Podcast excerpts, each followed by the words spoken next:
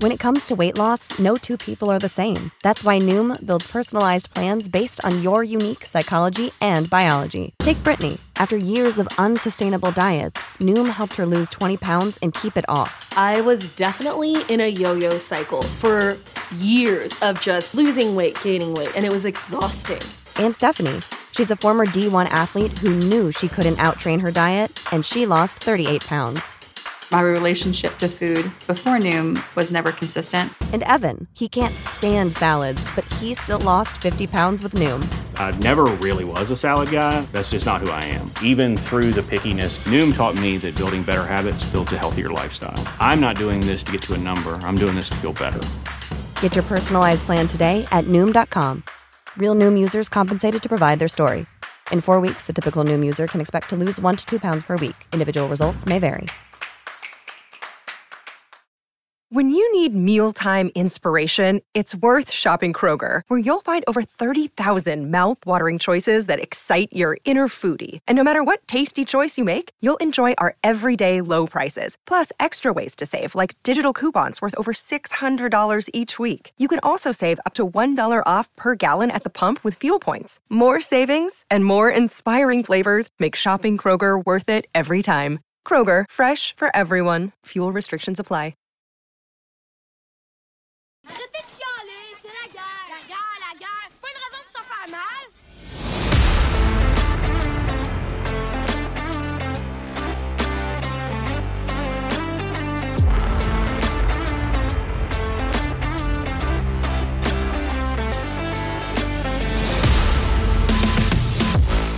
Bienvenue à Crime Tonic, le podcast où l'on jase d'histoires judiciaires sans se prendre au sérieux. Je m'appelle Marie-Ève, Et moi, Nicolas, on vous déniche des crimes cocasses et parfois incroyables. on se prend pas au sérieux et souvent ça dérape. On part ça!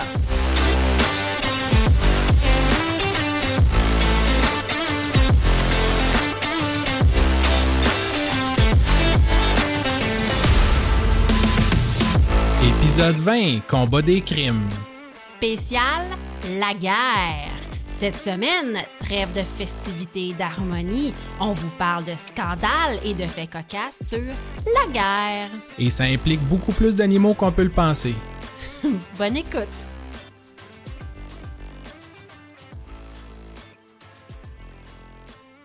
Nicolas, Marie-Ève, épisode 20 de la saison 1, c'est-à-dire le dernier épisode. c'est-à-dire tout à fait le dernier. Oui, Il n'y en aura pas d'autres cette année. on n'aura pas d'autre. On finit ça, un chiffron, le 30 décembre. Merci, bonsoir. Ouais, On est hot, hein? mais ça. Ça tombe rond. On va commencer la saison 2 au mois de janvier. Ça se peut qu'on prenne une petite pause et on va, on va vous revenir euh, rapidement. Et j'ai déjà plein de thèmes pour la saison 2. Ben ouais, je sais, tu m'avais dit ça. Ouais, je les ai mis dans le drive, Nicolas. C'est bon, tu peux aller voir dans le drive. je vais aller voir le drive. Oui, j'ai plein d'idées spéciales. Euh, Gra- grâce euh, euh, aux suggestions souvent, hein? oui, Ouais. oui, les gens nous envoient euh, des champions de la semaine. Ça me donne plein d'idées. Naturellement, écoute, TVA Nouvelle est une mine d'informations. Oui, plein de gens qui ont été bercés trop proches du mur.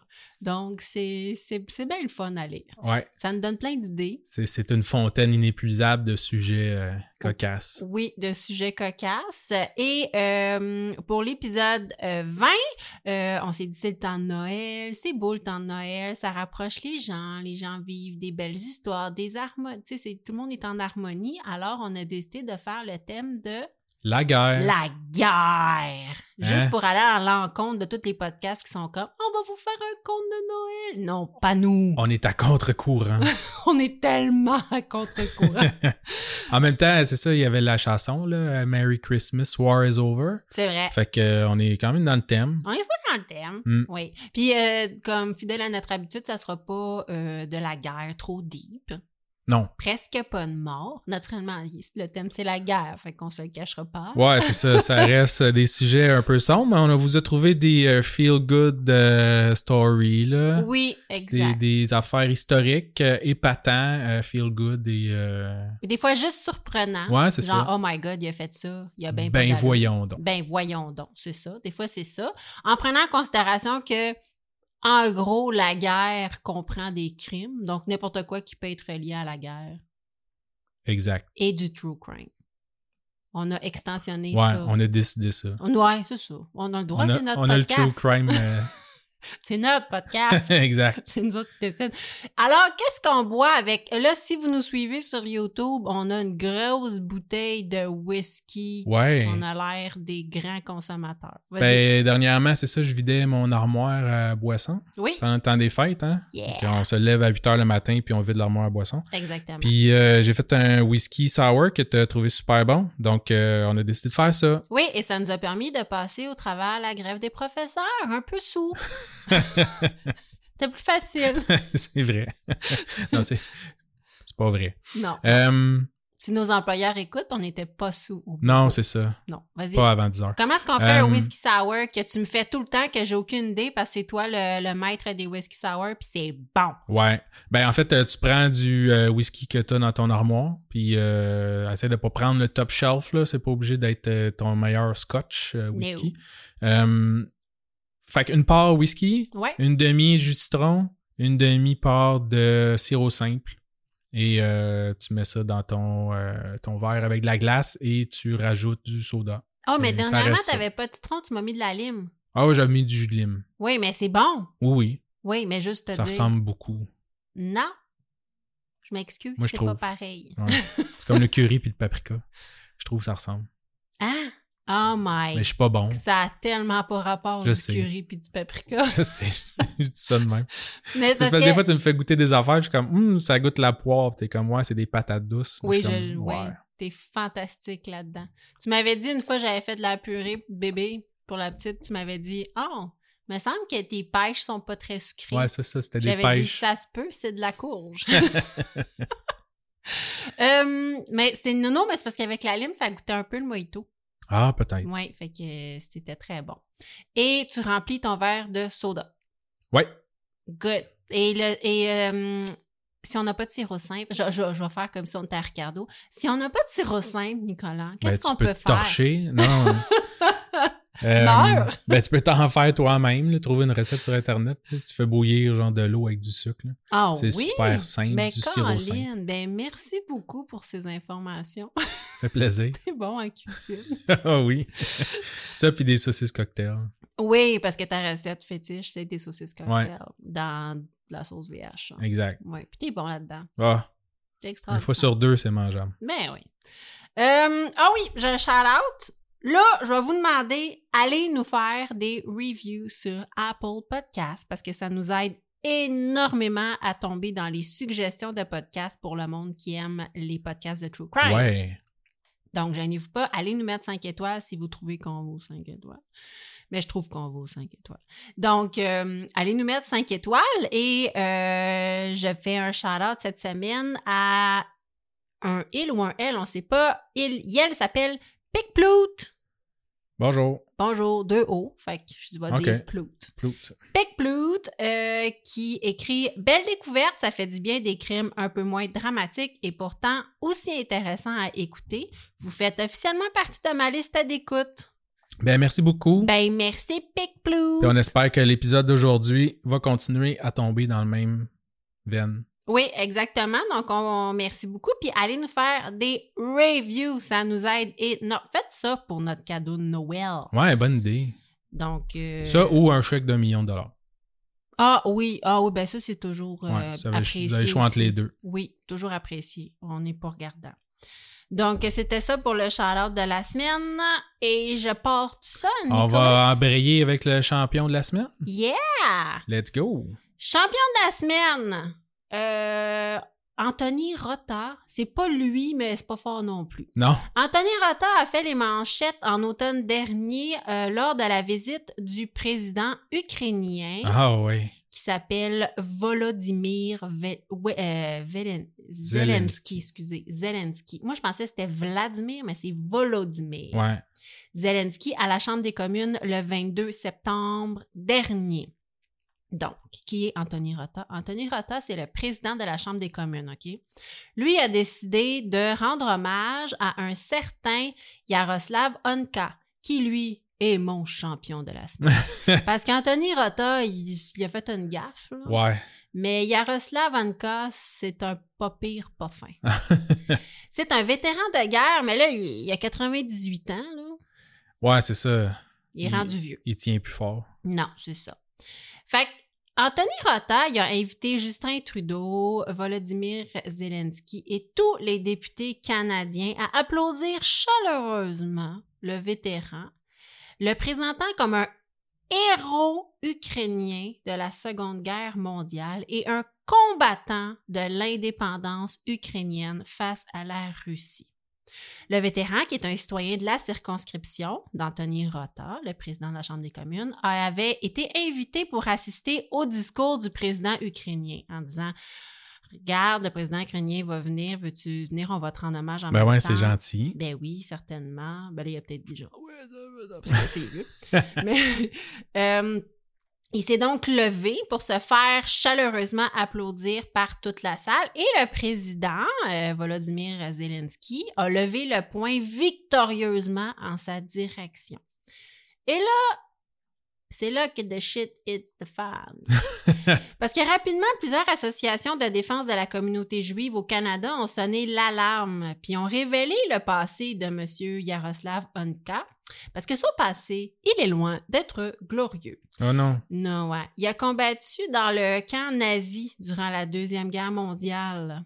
C'est pas le bon bord, ça, hein? Ben écoute, comment ça dépend du monde. Mais vite de non, même. c'est pas le bon bord. c'est Ouais, ça. c'est ça. Ouais, Vite ok. de même, je te dirais que non. Euh, il a combattu auprès de la 14e division Waffen Grenadier de la SS. Donc, euh, Hi. ce corps de la- de l'armée ukrainienne était directement sous les ordres des Russes et ils ont commis, ils ont commis des crimes contre l'humanité durant l'Holocauste. Rien de moins. Rien de moins. Ouais. Puis là, tout le monde est comme, yeah! Oui, et euh, on se doute bien que Volodymyr Zelensky, lui-même de confession juive, Ouais. je veux juste le dire. Mais tu sais, il doit pas le savoir non Ben, plus. exactement. Mais il, il n'y aurait pas rendu hommage à cet homme s'il y avait eu toute l'information. Avoir su. Avoir su, c'est ça. Ouais. Genre, il était bien bon, finalement, pas tant. oui, donc euh, ce qui est triste, c'est que euh, la visite du président ukrainien s'est pourtant bien déroulée. Là. Euh, le premier ministre Trudeau avait confirmé une aide de 650 millions de dollars. euh, puis là, il a dit à Zelensky, votre combat est le nôtre. Puis là, le- Zelensky a répondu, le Canada a toujours été du bon côté de l'histoire. Tu sais, c'était comme une genre de bromance. Puis, Ouais, tu sais, ouais, c'était- c'est ça. c'était c'était cool. Ben, c'est- mais- c'est euh, pas solennel, mais genre, euh, tu sais, euh, Formel. formel. Ouais, oui, c'est ça. c'est normal, mais c'est lorsque le poteau rose a été découvert euh, une couple de jours après, c'est une véritable crise qui s'est déclenchée, puis on a Ouais. comme tout oublié le fait que Zelensky était content d'être ici dans la mesure dans la mesure que son pays est en guerre, on Ouais, là, s'entend, c'est ça. et que Trudeau lui promettait une aide, puis je sais qu'on pourrait faire plus, c'est pas- mais le débat était ah la visite s'est bien passée, mais non, on a rendu hommage à un nazi. Ouais. Donc C'était euh, un gros whoops, là. un gros Mais euh, je me rappelle euh, aux nouvelles, là, Ouais. puis ça a fait un gros scandale. là. Ben oui. Euh, les partis de l'opposition réclamaient des excuses officielles de la part du premier ministre, mais en son nom personnel. Ouais, là. Lui il était comme, mon Dieu, mais c'est parce que moi, j'étais pas au courant de tout Mais ça. rendu là, tu dis OK, OK, puis tu le fais. là. Mais c'est sûr que là, tu sais, faire une excuse à ton nom, c'est c'est comme prendre le blâme. Là. Oui, Fait qu'après ça, ça joue contre toi. Là. Fait que euh, je peux, je peux comprendre. là. Mais à Mané, tu fais comme OK, là, c'est pas grave. On va Ouais, juste ben passer là, à autre chose. on l'a même accusé d'avoir failli à la sécurité du président Oh. Zelensky en omettant de faire de sérieuses vérifications concernant les personnes qui allaient se trouver, et je cite, à quelques pas du président ukrainien. Là, à Ouais. quel point un monsieur de 98 ans peut sauter. Tu sais, Zelensky, là, il pose avec des mitraillettes. Il est badass, là, tu sais. Ouais, c'est Cependant ça. que le monsieur de 98 ans, il fait comme, écoute, je veux pas fait, euh, ça a pas été à mon goût à la Deuxième Guerre mondiale, je vais aller faire du mal à Zelensky. non, ça me surprendrait. Ouais, il a sûrement changé d'idée aussi depuis le temps. là. C'est ça le pire, c'est que ça veut pas dire qu'il est pas repenti. Ceci étant dit, euh, c'est c'est effrayant quand même Ouais. les, a- les- les- les actions qu'on lui reproche. Tu mets pas ça dans ton CV, mettons. Oh que non! Ben non, il s'en vante pas. Euh, le premier ministre euh, a qualifié cet hommage de terrible erreur, hein, euh, naturellement, et il a vou- toutefois précisé que le président de la Chambre des communes était le seul responsable de cette erreur, puis celui-ci a remis sa démission.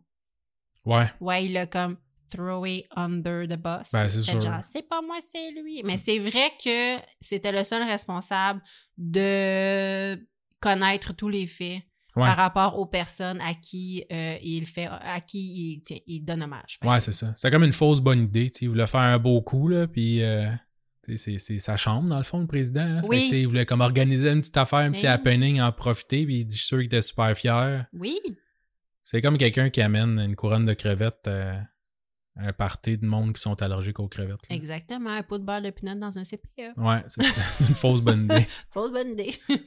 Euh, Il y a d'autres répercussions aussi qui ont eu lieu dans les jours suivants. Donc, la Pologne a ouvert une enquête dans le but de découvrir si une extradition pouvait avoir lieu en ce qui concerne Yaroslav Honka. Fait qu'ils se sont dit, hmm, ce gars-là est-tu recherché pour des crimes de guerre? Parce qu'on Ouf. pourrait l'amener pour le juger. Ouais, écoute, euh, pire encore, écoute bien ça, Moscou s'en est servi euh, donc, Moscou s'est servi de cet hommage pour des vidéos de propagande en alléguant que cet hommage pouvait prouver l'idéologie nazie de Kiev, puisque le président applaudissait chaleureusement un nazi. Ouais. Kiev est, est considéré comme nazi. Euh, J'allais dire au moins s'ils n'ont pas fait sur euh, Justin Trudeau.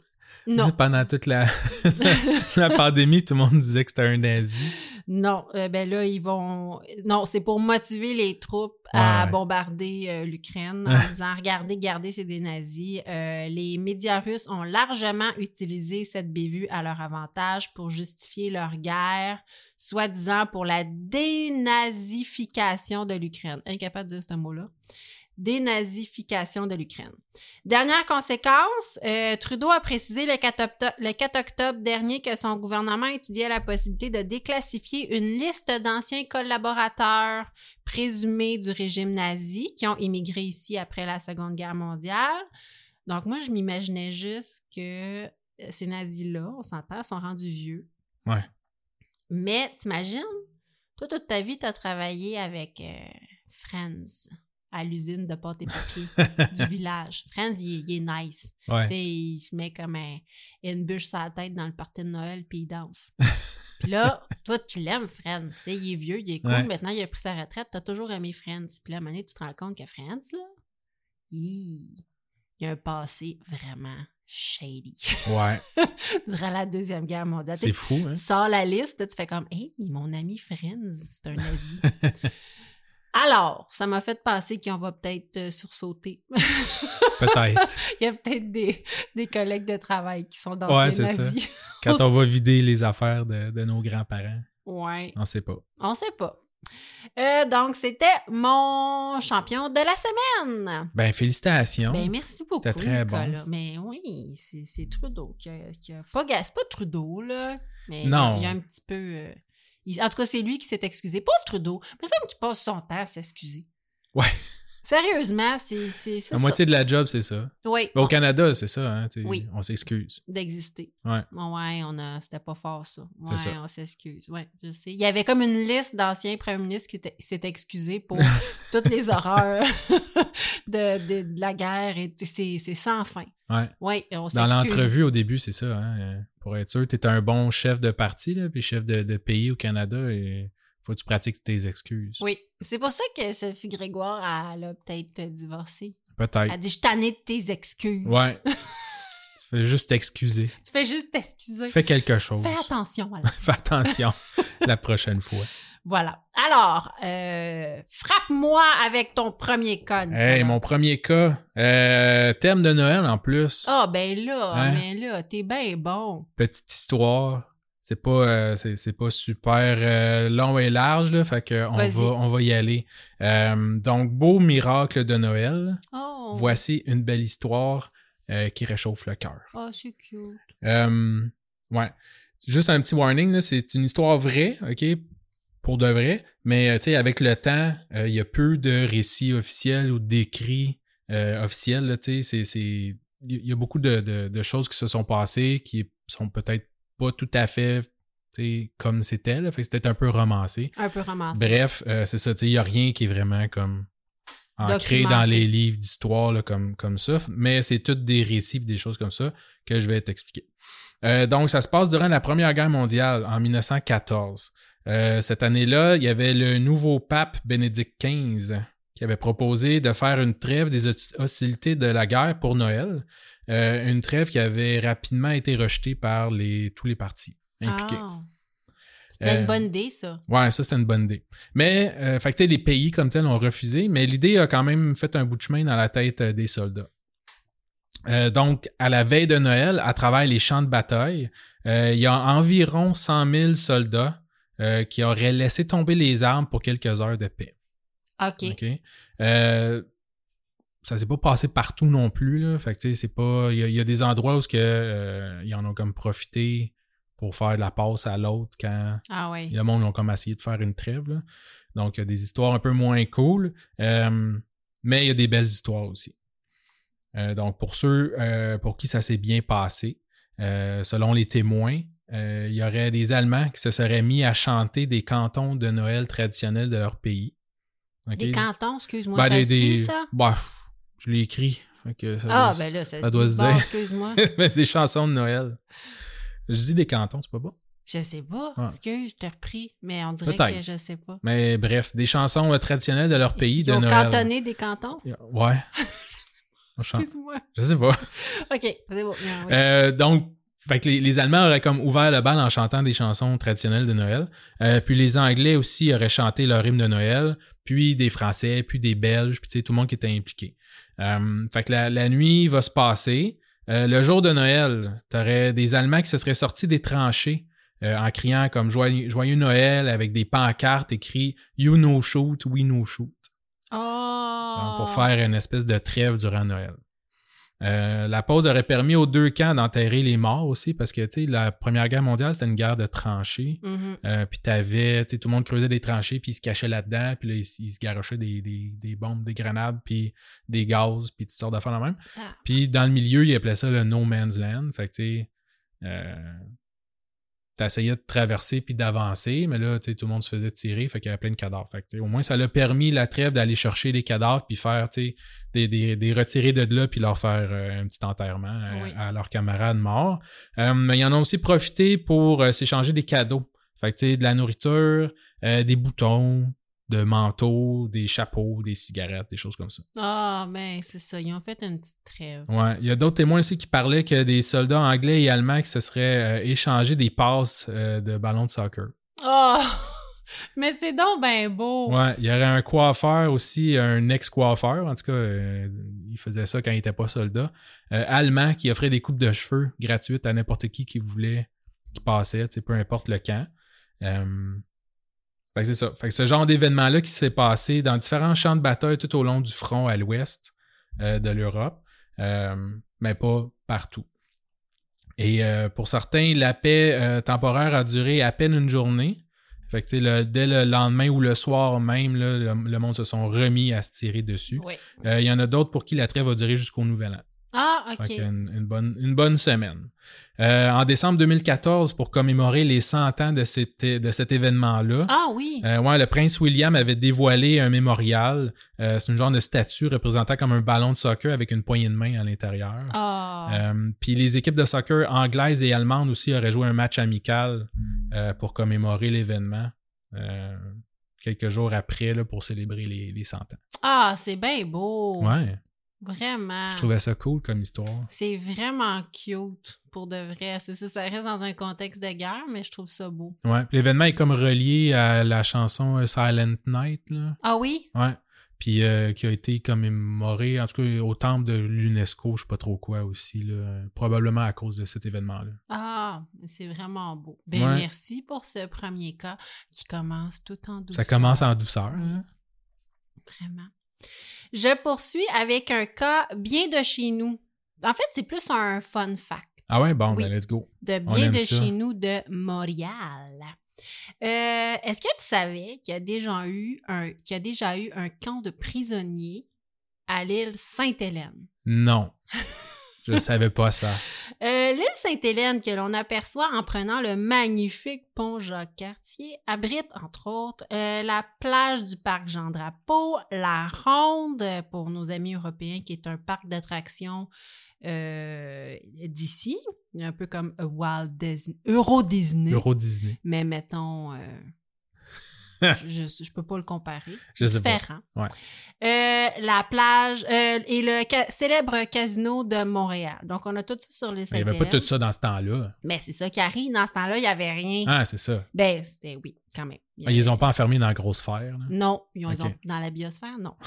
Euh, mais savez-vous aussi que l'île Sainte-Hélène a abrité un camp d'internement, en fait, durant la Deuxième Guerre mondiale? Wow. Et oui.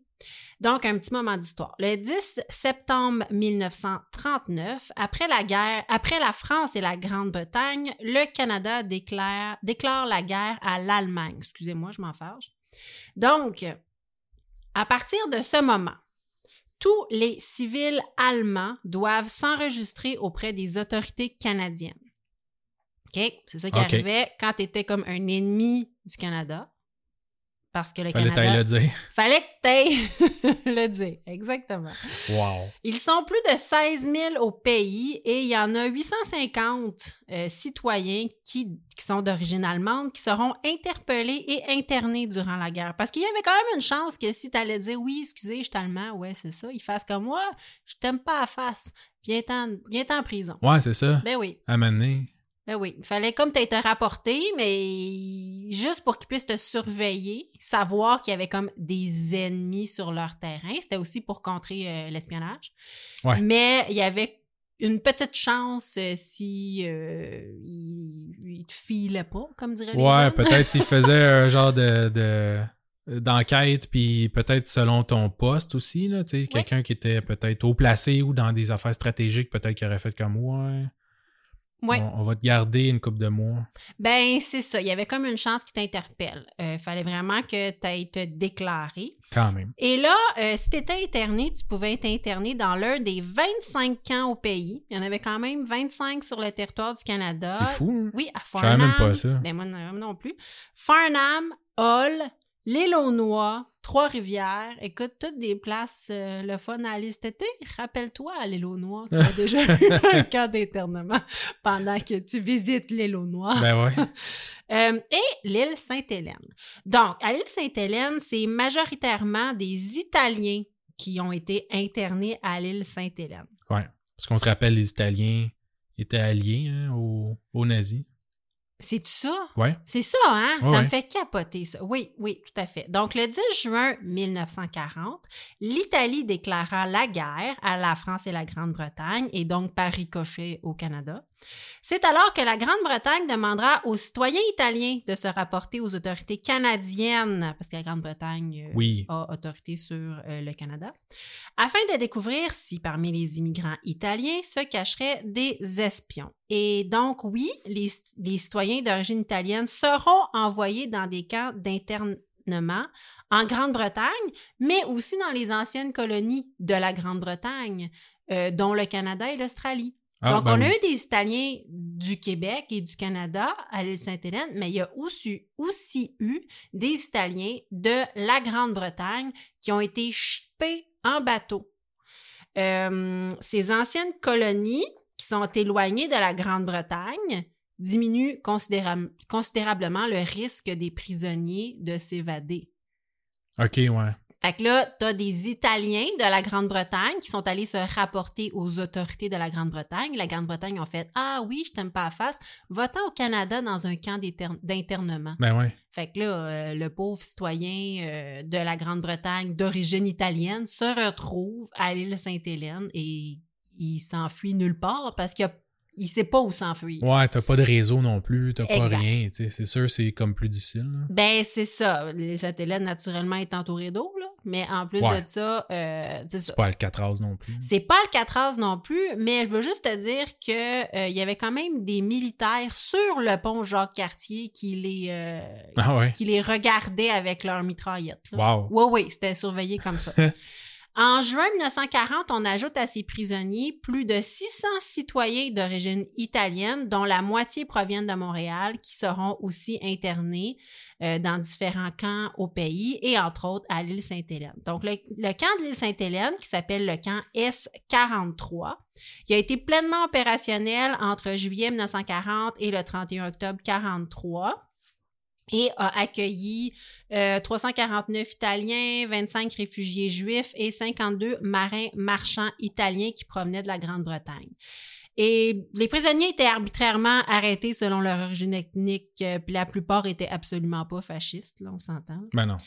Donc, le camp comprenait une clôture de 2 mètres de hauteur qui l'entourait, euh, des cuisines, des dortoirs, un barbier, un tailleur, un cordonnier, une cafétéria, une bibliothèque et une salle de classe. On trouvait aussi un hôpital et on a aménagé un jardin sur l'île Ronde, euh, un atelier de couture et des espaces de récréation.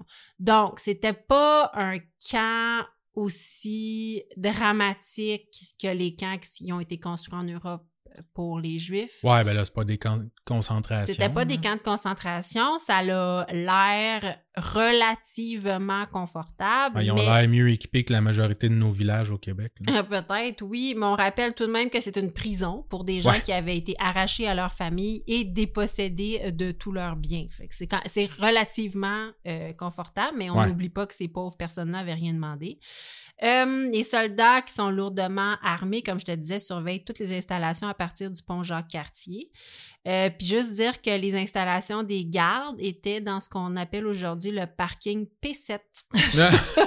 Donc, euh, si vous allez à l'île Sainte-Hélène, dans le parking P7, c'était là que les gardes avaient leurs installations. wow. Oui. OK. Euh, Ça le- doit pas être une trop grosse job non plus de garder ça, là, parce que, tu sais, 99% du monde qui était enfermé là, c'était du monde bien ordinaire qui avait été mis là comme par prévention. là.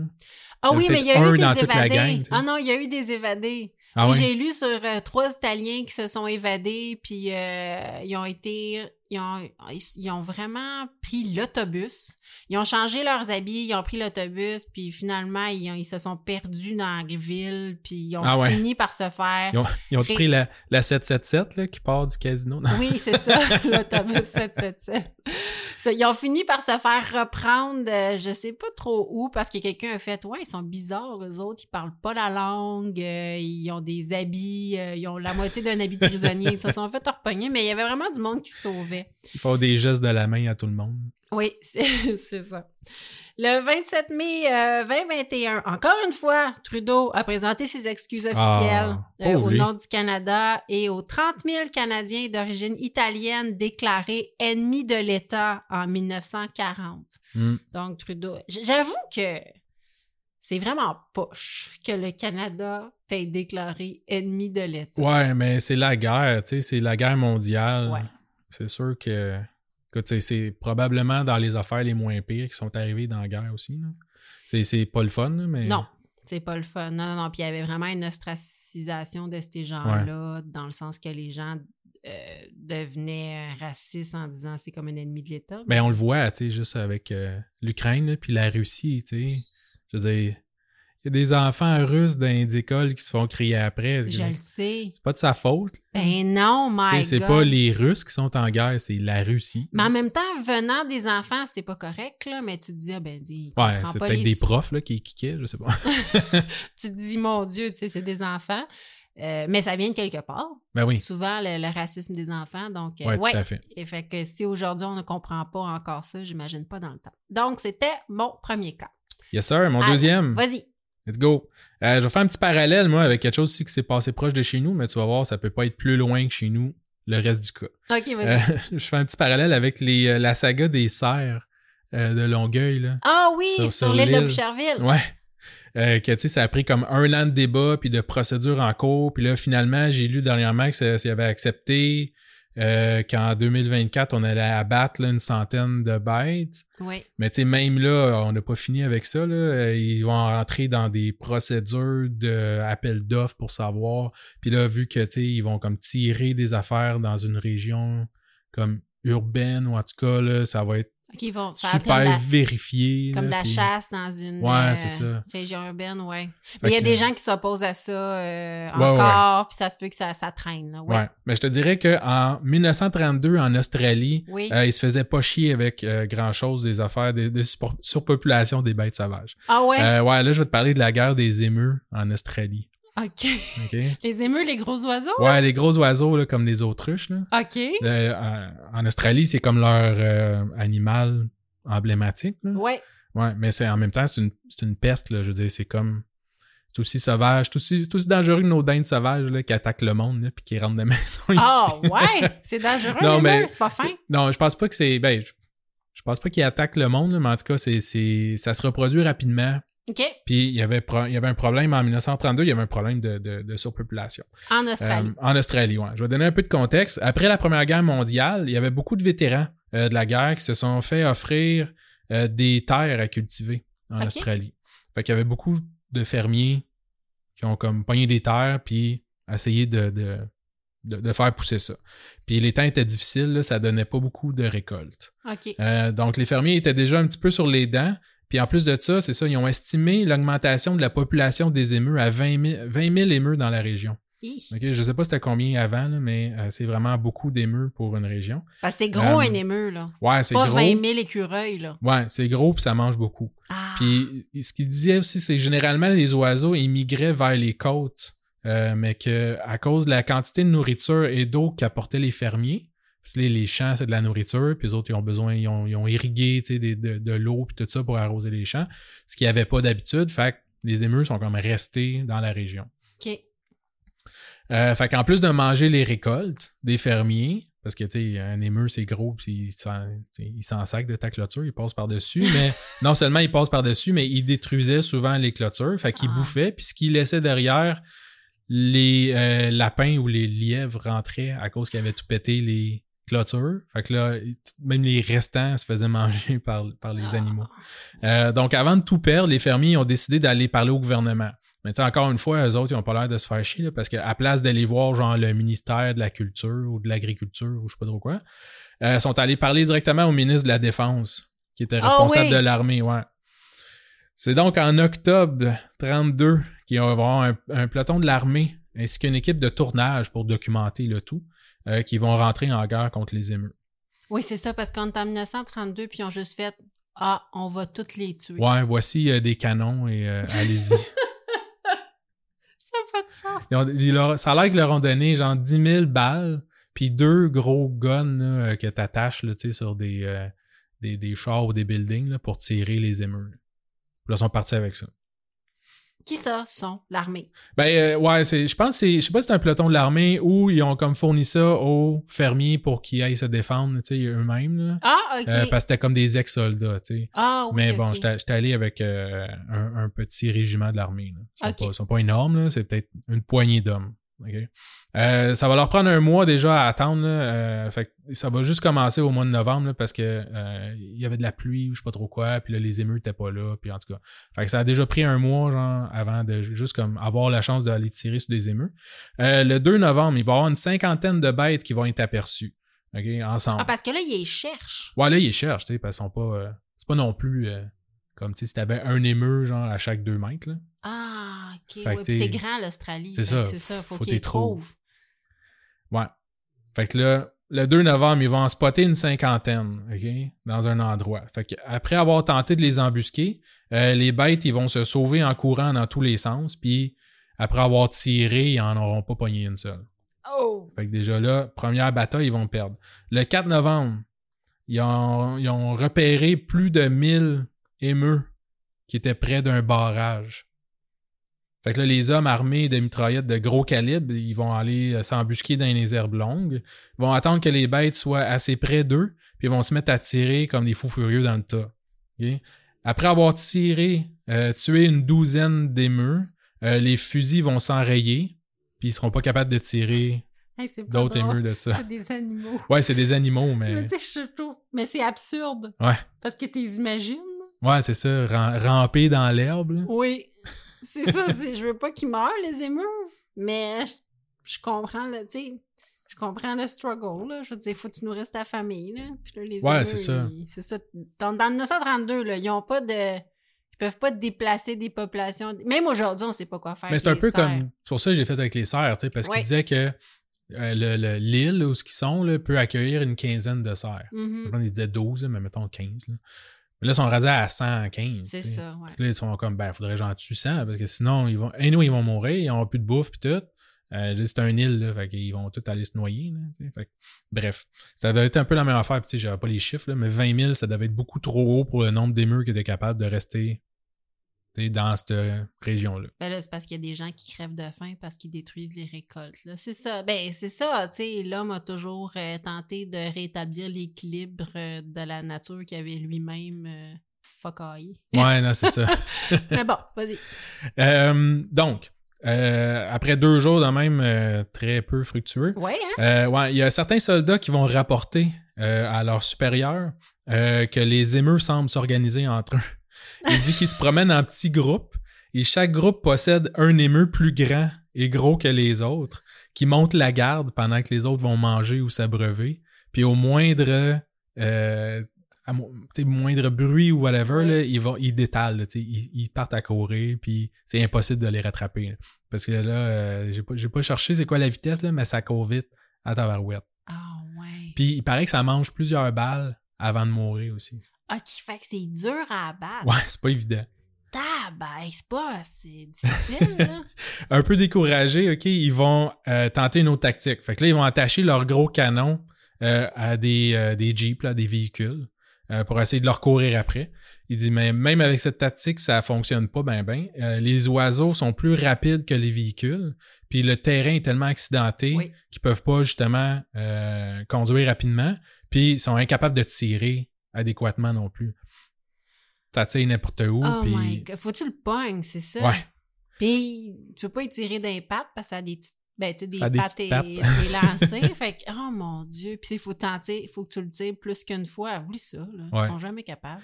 Euh, une semaine après le début du conflit, euh, l'armée va avoir euh, rapporté avoir tiré plus de 2500 balles avec Et? leurs fusils et ils estiment environ à 50 oiseaux Oh mon Dieu. les, les, les, Ils sont pas bons. les morts. Ouais. Euh, aucun Australien n'aurait été tué. Euh, après ce rapport désastreux, le gouvernement va demander à ce qu'on arrête toute cette mascarade, Euh, mais les émeux, eux autres, vont continuer de ravager les camps Ben oui. les champs. Euh, les fermiers vont retourner demander de l'aide, euh, puis après une semaine, ils vont réussir à remobiliser des troupes et euh, des armes. Le 13 novembre, on va repartir en guerre. Fait que C'est deux semaines. Euh, les activités vont durer environ un mois. OK. OK? Le 10 décembre 32, on va trouver que assez, c'est assez. Euh, après avoir tiré toutes les balles qu'on leur avait données, donc les 10 000 balles, euh, en plus de cinq semaines, les Australiens vont rapporter euh, avoir tué tout au plus 1000 bêtes sur les 20 000. Ouais. Fait que c'est comme 10 balles par oiseau tué. Ouais. C'est pas un super bon score. Non. J'étais meilleur à au Nintendo. ça. ouais. Puis quand les, les autres pays ont entendu ça aussi, là, tout le monde a commencé à sauter aux barricades aussi, à dire Ah, c'est un, un génocide des oiseaux, puis nan, nan, nan, tu sais. Ouais. Dans le fond, ils en ont tiré euh, 1000 sur 20, sur 20 000. Ouais. Fait que pas mal sûr que l'année prochaine, ils vont savoir euh, tu sais, Oui. comme repeupler plus que 20 000. là. Ah ouais, Mais- mais quand même, c'est c'est comme, c'est absurde. Tu sais, Ouais. C'est triste parce que c'est des animaux, mais c'est cool.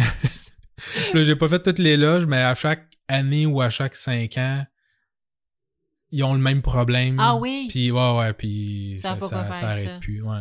Ah, mais chaque, chaque pays a son problème. Hein? Nous Ouais. autres, c'est les serres, puis eux autres, c'est les émeux. C'est ça. Seigneur. Fait que petit, euh, petit moment historique, euh, la guerre des émeux. la guerre des émeux Mm. Fait en que nous, on Australie. fait un thème guerre. puis Tu trouves le moyen de faire la guerre des émeux. Ben là, on voulait pas des affaires de camp de concentration. Mais là. Non, je le sais, je trouve ça hilarant. Je pense- J'aurais jamais trouvé ça. Ouais, Hum, OK. Mon autre cas. vas-y, J'y vais. J'y vais. J'ai le temps, j'y vais, mais on dit j'y vais. vais.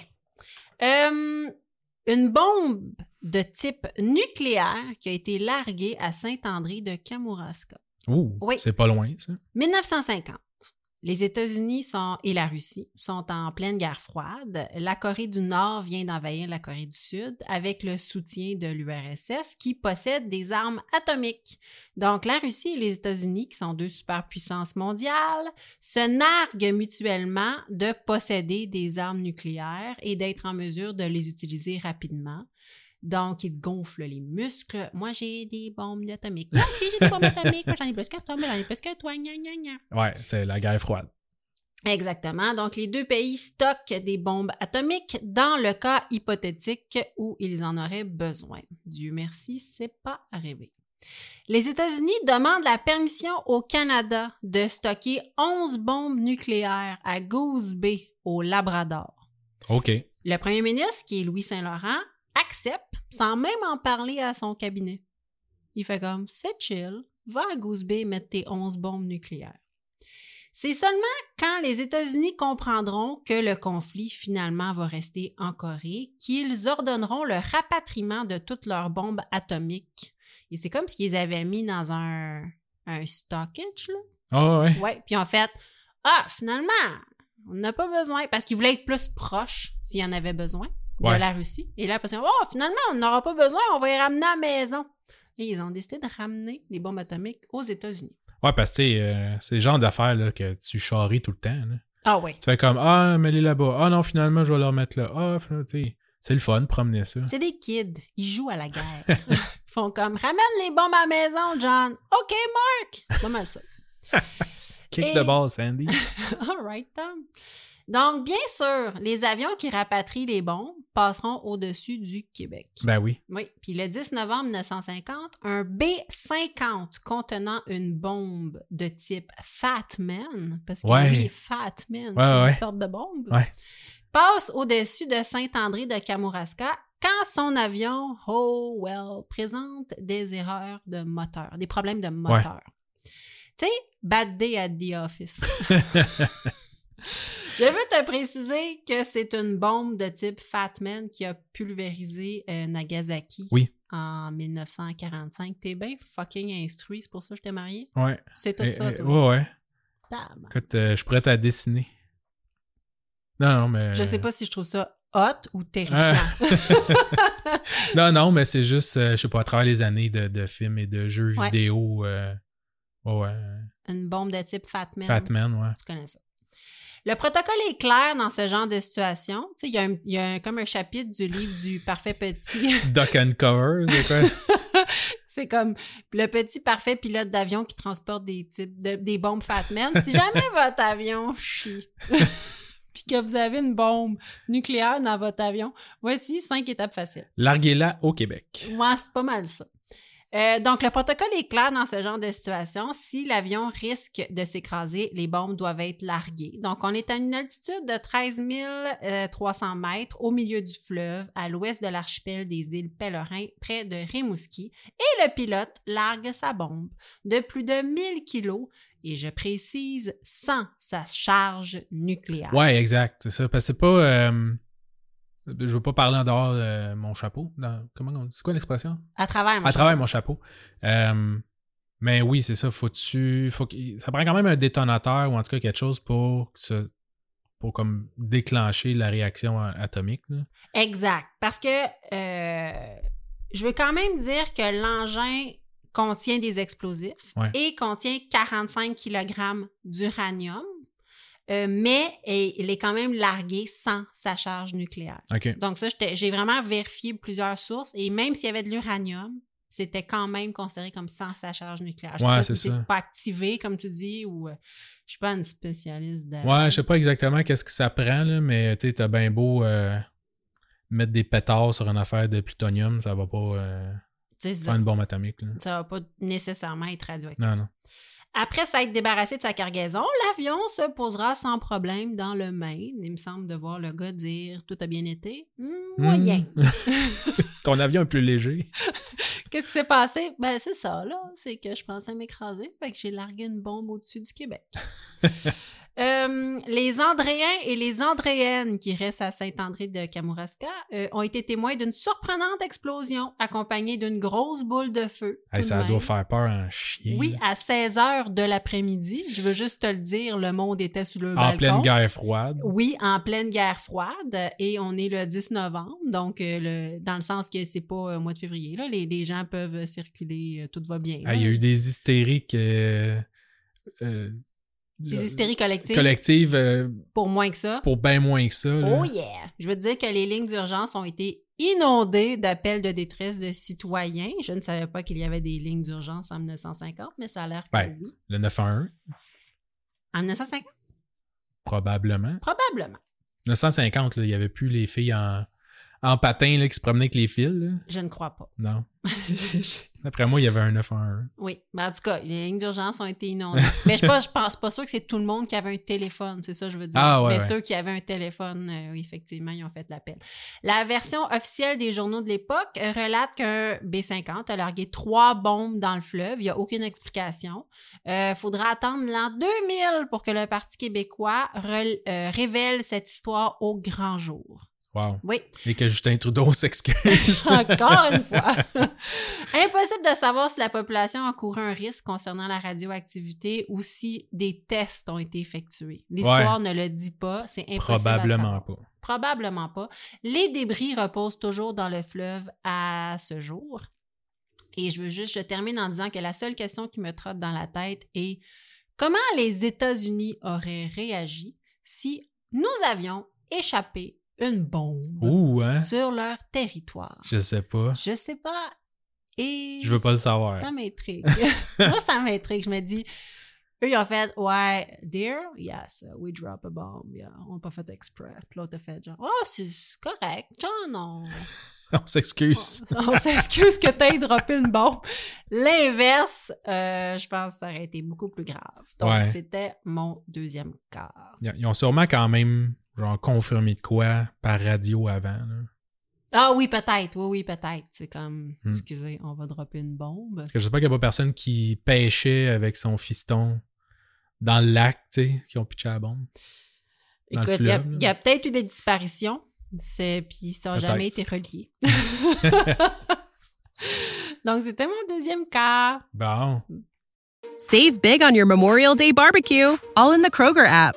Get half gallons of delicious Kroger milk for 129 each, then get flavorful Tyson natural boneless chicken breasts for 249 a pound, all with your card and a digital coupon.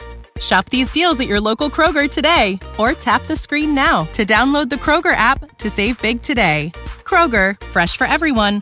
Prices and product availability subject to change. Restrictions apply. See site for details. C'est ton tour. Ouais. Vas-y, Mon, Tu me parles de quoi? euh, mon troisième? Ouais. Ça? J'ai perdu le compte. vas-y. Euh, un autre. euh, un autre animal? Ah oui? Ouais. Là, c'est. euh, c'est- ils appellent ça euh, The Pig War en anglais ou euh, la guerre euh, du cochon. Ok, vu que là, t'avais la guerre des émeus, puis t'as la guerre. C'est ça, que tu disais, il y a plein d'animaux. Ouais, ouais, il y a beaucoup d'animaux. T'as dit ça dans l'intro, j'étais comme, moi, une- moi, j'en ai rien qu'un. Ouais. Toi, euh, Moi, j'en ai beaucoup. t'en as beaucoup. vas-y, je t'écoute. Euh, donc, petite introduction. Euh, parfois, il y a des, compl- des conflits qui vont euh, éclater pour des raisons complètement niaiseuses. Mon Dieu, dans notre couple, vraiment beaucoup. Ouais, c'est souvent suite à des mauvaises communications, une accumulation de frustration. Oui, c'est vraiment pareil que notre couple. c'est pas vrai. Euh, bref, mon cas euh, se passe en 1859. Oh, c'est là, on vieux. est quand même loin. Mais Là. Ben là, il n'y en avait pas de guerre. Ben non, hein? Non. Parce que dans l'histoire de l'humanité, les guerres, hein, c'est juste dans les années 1900. Ben, c'est pas pour rien qu'elle s'appelait la Première Guerre mondiale. C'était la première. Ben. OK. OK, Marie. Tu me regardes, t'es comme, es-tu épais? Ouais, c'est ça. Ben Je t'ai non. pas marié pour tes connaissances générales. Non. Non. pas mes beaux cheveux. Vas-y. Euh, donc, 1859, OK? OK. Euh, du- euh, durant les différents conflits entre la Grande-Bretagne et les États-Unis, euh, des îles à l'ouest du Canada, dans le fond, c'était pas le Canada, euh, je, je pense pas que ça s'appelait le Canada à, à l'époque. Euh, bref, euh, à l'ouest euh, du pays, il y avait euh, des euh, divisions, euh, en fait, toute la, la- la frontière, dans le fond, avait été divisée entre la Grande-Bretagne et les États-Unis. OK. Hein, hein, ce qu'on connaît du Canada Oui. et des États-Unis. Et euh, tout ce qui était à l'ouest du pays, c'était un peu flou. Ah, OK. OK, c'était pas clair. Ouais, c'était pas très clair. Donc, Euh, on parle de la Colombie-Britannique. On parle de la Colombie-Britannique, on parle au sud de Vancouver. Tu vois, j'en ai de la connaissance générale. Bravo. Mais, fait plaisir. Euh, au sud de Vancouver, donc entre l'île de Victoria euh, et euh, entre euh, l'île de Vancouver où ce qu'il y a Victoria OK. et euh, l'État de Washington maintenant, il y a un paquet de petites îles. OK. Et euh, c'est là qu'il se passait euh, un peu aussi mon cas euh, de euh, Barefoot Bandit. Ah oui, dans oui, ce oui, oui, je coin-là. me rappelle. Ouais, fait La- que- C'était euh, l'affaire des Nanaimo. ouais, c'est ça. Il y a- Fait que C'est là, entre autres, de- oui, je crois. ouais, mais là je parle pas de celle-là, mais ouais, dans tout ce, ce- ce- ce petit paquet, d'îles-là. d'îles-là. Euh, bref, les deux pays s'entendaient pas vraiment sur comment séparer euh, les îles dans ce coin-là. D'accord. OK? À cause d'un flou, principalement aussi dans les documents qui avaient été signés. Euh, les Britanniques pensaient que la frontière passait euh, à l'est de l'île, donc euh, la- l'île leur appartenait. Et les Américains, le contraire, ils pensaient que la frontière passait euh, à l'est de l'île, donc ça faisait partie des États-Unis. OK. Bref, sur l'île, le climat est assez ordinaire parce que tu as des fermiers des deux nations qui habitent là. D'accord. Le 15 juin 59, il y a un cochon qui appartenait à un Britannique et euh, aussi employé de la euh, compagnie de la baie du Thon, Eh ben, qui s'aventure sur le champ de patates d'un fermier américain.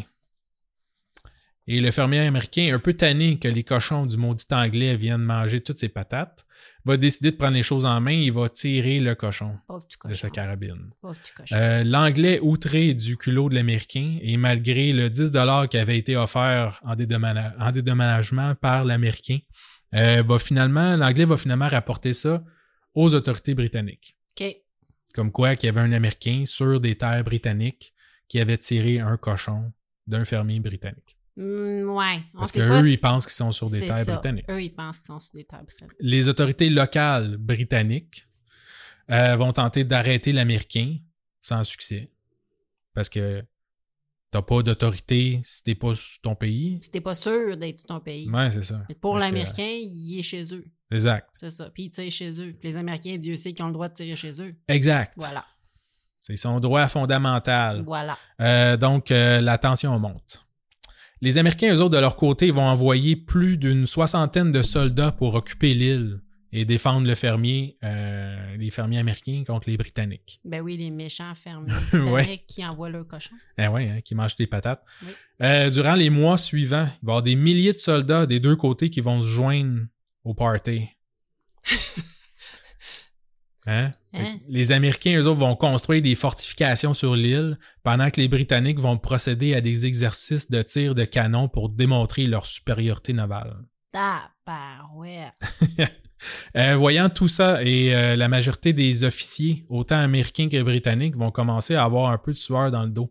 Euh, ils se disent que tu sais, s'il y avait une guerre qui était pour éclater, euh, ça serait pas mal une catastrophe des deux côtés. Ben oui, parce que t'es sur une île, tout le monde va s'entretuer jusqu'au dernier. Là. Et on se rappelle que ça a été euh, que le conflit a débuté à cause que on a tiré un cochon Oui, parce qu'ils mangeaient une patate. parce qu'il mangeait une patate.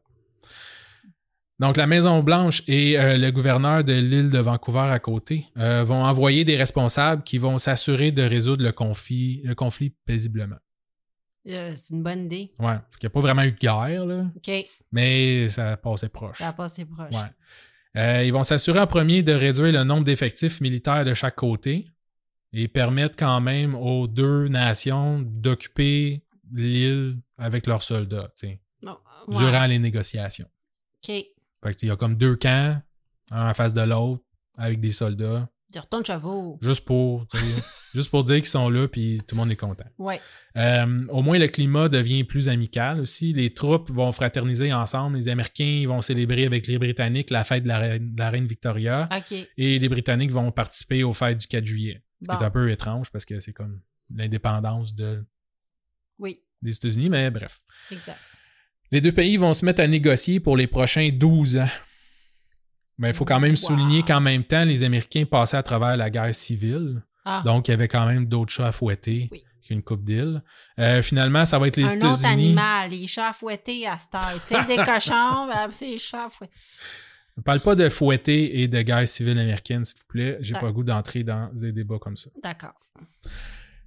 Donc finalement, ça va être les États-Unis qui vont hériter euh, des îles, euh, dont l'île de San Juan, où se déroule notre histoire, OK. euh, et les autres îles environnantes. Et euh, personne d'autre que le cochon ne va avoir été tué dans cette guerre. Pauvre du cochon. Pauvre cochon. Pauvre cochon. Pareil, c'était un, un cochon aussi qui valait cher. Ah oui. Ouais. Comme il fallait pas qu'il le laisse traîner. Ben, c'est ça. Ben, Garde ton non. cochon chez vous. On s'excuse s'il y a des véganes qui nous écoutent. On va- Effectivement. genre, on va mettre un, comment t'appelles ça, un traumavertissement. Pour dire, faites attention, on parle d'animaux morts. Hum, donc, je te. Je... Hey, moi aussi, j'ai un animal. Ben, Ben, je sais, puis j'en ai un autre encore après. Spoiler. Ben, voyons, Seigneur, on fait-tu un spécial animal? Enfin, un spécial guerre. Ben là, il fallait parler de guerre, puis il fallait pas être trop downer. Fait que... OK, c'est bon. Je vais te parler de Cher ami, ce pigeon médaillé de guerre. Ouh, un Ouh. pigeon. Un pigeon. Donc, les pigeons voyageurs, j'ai fait une petite recherche, Nicolas. Les pigeons voyageurs ont été utilisés depuis l'Antiquité pour livrer des messages de la plus haute importance pour une raison simple. Il retourne toujours à son colombier. Ben oui. Donc, c'est pas. euh, moi, je savais pas, je, je comprenais pas pourquoi, c- comment qu'on faisait pour signifier à l'oiseau va livrer un message à mon ami. Non, en fait, le- l'oiseau retourne chez lui. Ouais, c'est ça. Ils, euh, ils le prennent. Tu le prends, tu l'amènes quelque part, Oui, tu y attaches un message. Oui. Quand tu le relâches, il retourne chez eux. qui retourne chez eux. Il faut pas que tu... euh, deux règles fondamentales, Nicolas. Il faut pas que tu... euh, il reste trop longtemps à sa nouvelle place pour pas qu'il considère sa nouvelle place comme sa nouvelle maison. OK? Fait qu'il faut que ça soit comme un peu rapide, entre guillemets. Et deuxième, euh, deuxième chose, on a appris aussi durant la guerre aux soldats à ne pas témoigner trop d'affection aux pigeons pour pas qu'ils veulent rester avec toi. Ah! oui, c'est parce triste. que les pigeons, ils s'attachaient. Oui, les pigeons, ils s'attachaient aux soldats, puis après ça, il y avait des risques qu'ils voulaient plus retourner dans leur colombie. Ben voyons. donc, donc. ils disaient, va livrer un message. Je disais, non, je t'aime. je reste avec Je toi. reste avec toi. Voilà. Va, petit oiseau. Tu savais qu'ils font des, euh, des compétitions de ça encore? Hein? J'ai découvert un monde sur euh, le- les, les colombiers et euh, je crois que c'est Mike Tyson Ah ouais? qui est un fervent euh, amateur de tout ce qui... euh, il appelle ça la colombe... Oh mon Dieu, j'ai un blanc. La colombarie, ou en tout cas, ça a un nom, là. Tout l'art de faire voyager des pigeons avec un message attaché à sa patte. Eh ben. Oui, et euh, je, vais vous, je vais vous mettre le lien et je vais vous donner plus d'infos sur le groupe privé là-dessus. Super. Fait que Oui. Si vous cherchez un passe-temps en 2024, Oui, oui, devenez colombier. Ouais. Colombarie. et non pas Manu. colombien. Hmm, Ça, ça va être dur. Euh, donc, euh, les, les premières utilisations de pigeons voyageurs remontent à plus, remontent à plus de 3000 ans. C'était pour proclamer les vainqueurs des Jeux olympiques antiques. Ah wow. Juste à dire, hein, tu sais. Euh, on peut utiliser l'oiseau pour livrer un message si on déplace son colombier à un nouvel endroit momentanément. Euh, on pense que les pigeons s'orientent avec la position du, som- du soleil, des étoiles ou même les champs magnétiques. On n'est pas certain. Euh, on pense même, euh, mais on a noté en fait que les pigeons retournaient plus facilement euh, à leur colombier par temps clair, dégagé. Donc, on suppose que, euh, les, é- que le soleil ou que les champs magnétiques ou euh, les conditions météorologiques ont quelque chose à voir dans Eh leur ben. sens de l'orientation. Oui. Je t'amène en octobre euh, 1918, durant la Première Guerre mondiale. Comme je t'ai dit, il y a juste eu deux guerres. Non, c'est ça. Le major euh, Charles Whittlesey. Whittlesey. J'accepte. OK, Whittlesey. Il y a environ 550 soldats de la 77e division d'infanterie américaine qui se trouvent isolés du reste de leur régiment en pleine forêt d'Argonne. Ils sont encerclés par les troupes allemandes, sans eau, sans nourriture, et ils commencent même à recevoir des tirs amis parce que leurs alliés ne connaissent pas leur position. Ah ouais, OK. Donc, ils sont vraiment pognés et ils tentent d'établir la liaison, puis ils tentent d'envoyer euh, des messages à leurs soldats alliés pour dire on est ici, venez nous Arrête de chercher, tirer. arrête de tirer, oui. Euh, et ils vont utiliser deux pigeons en vain. Euh, les pigeons ne se rendent pas, ils n'ont pas le message, ils savent pas ce qui se passe, mais ils sont pas capables. Au bout de cinq jours, et là c'est triste, ils ne sont plus que 194 Hi. combattants. Oui, ils sont épuisés, ils n'ont pas de nourriture et ils sont, se font tirer dessus de toutes les bords. Ben ouais. Ils savent plus quoi faire. Et on retrouve le pigeon voyageur qui s'appelle Cher Ami par hasard et on lui accroche un message à la patte. Message désespéré qui est Nous sommes le long de la route parallèle au 276.4. Notre propre artillerie fait un barrage, un tir de barrage sur nous. Pour l'amour du ciel, arrêtez. Ouais. C'est clair. Les deux premiers messages étaient beaucoup moins désespérés. Là. Celui-là, c'était S'il vous plaît, Arrêtez. arrêtez de tirer. Aussitôt qu'il prend son envol, cher ami est la cible de nombreux tirs allemands. Il est touché à la poitrine et à l'œil, mais il tient bon. Un éclat d'obus lui abîme la patte sur laquelle est accroché le message. C'est avec effroi que les soldats américains voient le pigeon piquer du nez sur le sol, mais reprendre son envol. Ah ouais. Oui. Ok, fait que les autres, ils le lancent. Oui. L'oiseau, il fait comme 4-5 mètres. Pow, pow, pow, Pow! pow. Il se fait torcher. Il se fait torcher. il Ah, puis- tombe à terre, il se relève, puis il repart. Oui, oui, deux balles, la poitrine à l'œil, puis après ça, un Wow. éclat d'obus, oui, puis il repart. Cher ami a parcouru 25 km en 25 minutes. Quand il arriva à destination, le pauvre pigeon avait une patte qui ne tenait plus pa- que par un tendon. Hi. Oui, ils l'ont récupéré et les troupes euh, lisent le message et se précipitent. Et oui, sauvent 194 soldats. Wow. Oui, donc c'est vraiment une opération réussie pour ces pauvres 194 soldats restants. Le médecin de l'armée tente de soigner cher ami, bien qu'il ne réussisse pas à sauver sa patte. euh, il survit et on lui fabrique même une petite prothèse en bois pour lui permettre de se déplacer. Ah, c'est bien cute. C'est cute, hein? Il sera décoré de la Croix de guerre américaine, ses exploits ayant permis de sauver plusieurs vies, et ensuite il prendra une retraite bien méritée à Washington, où il sera envoyé en paquebot. Parce qu'il Hein? ne peut pas traverser Ouais, c'est l'océan, c'est un pigeon. Au moins, ils n'ont pas laissé traverser tout ça. Pauvre petit Va. pigeon. Va, cher ami.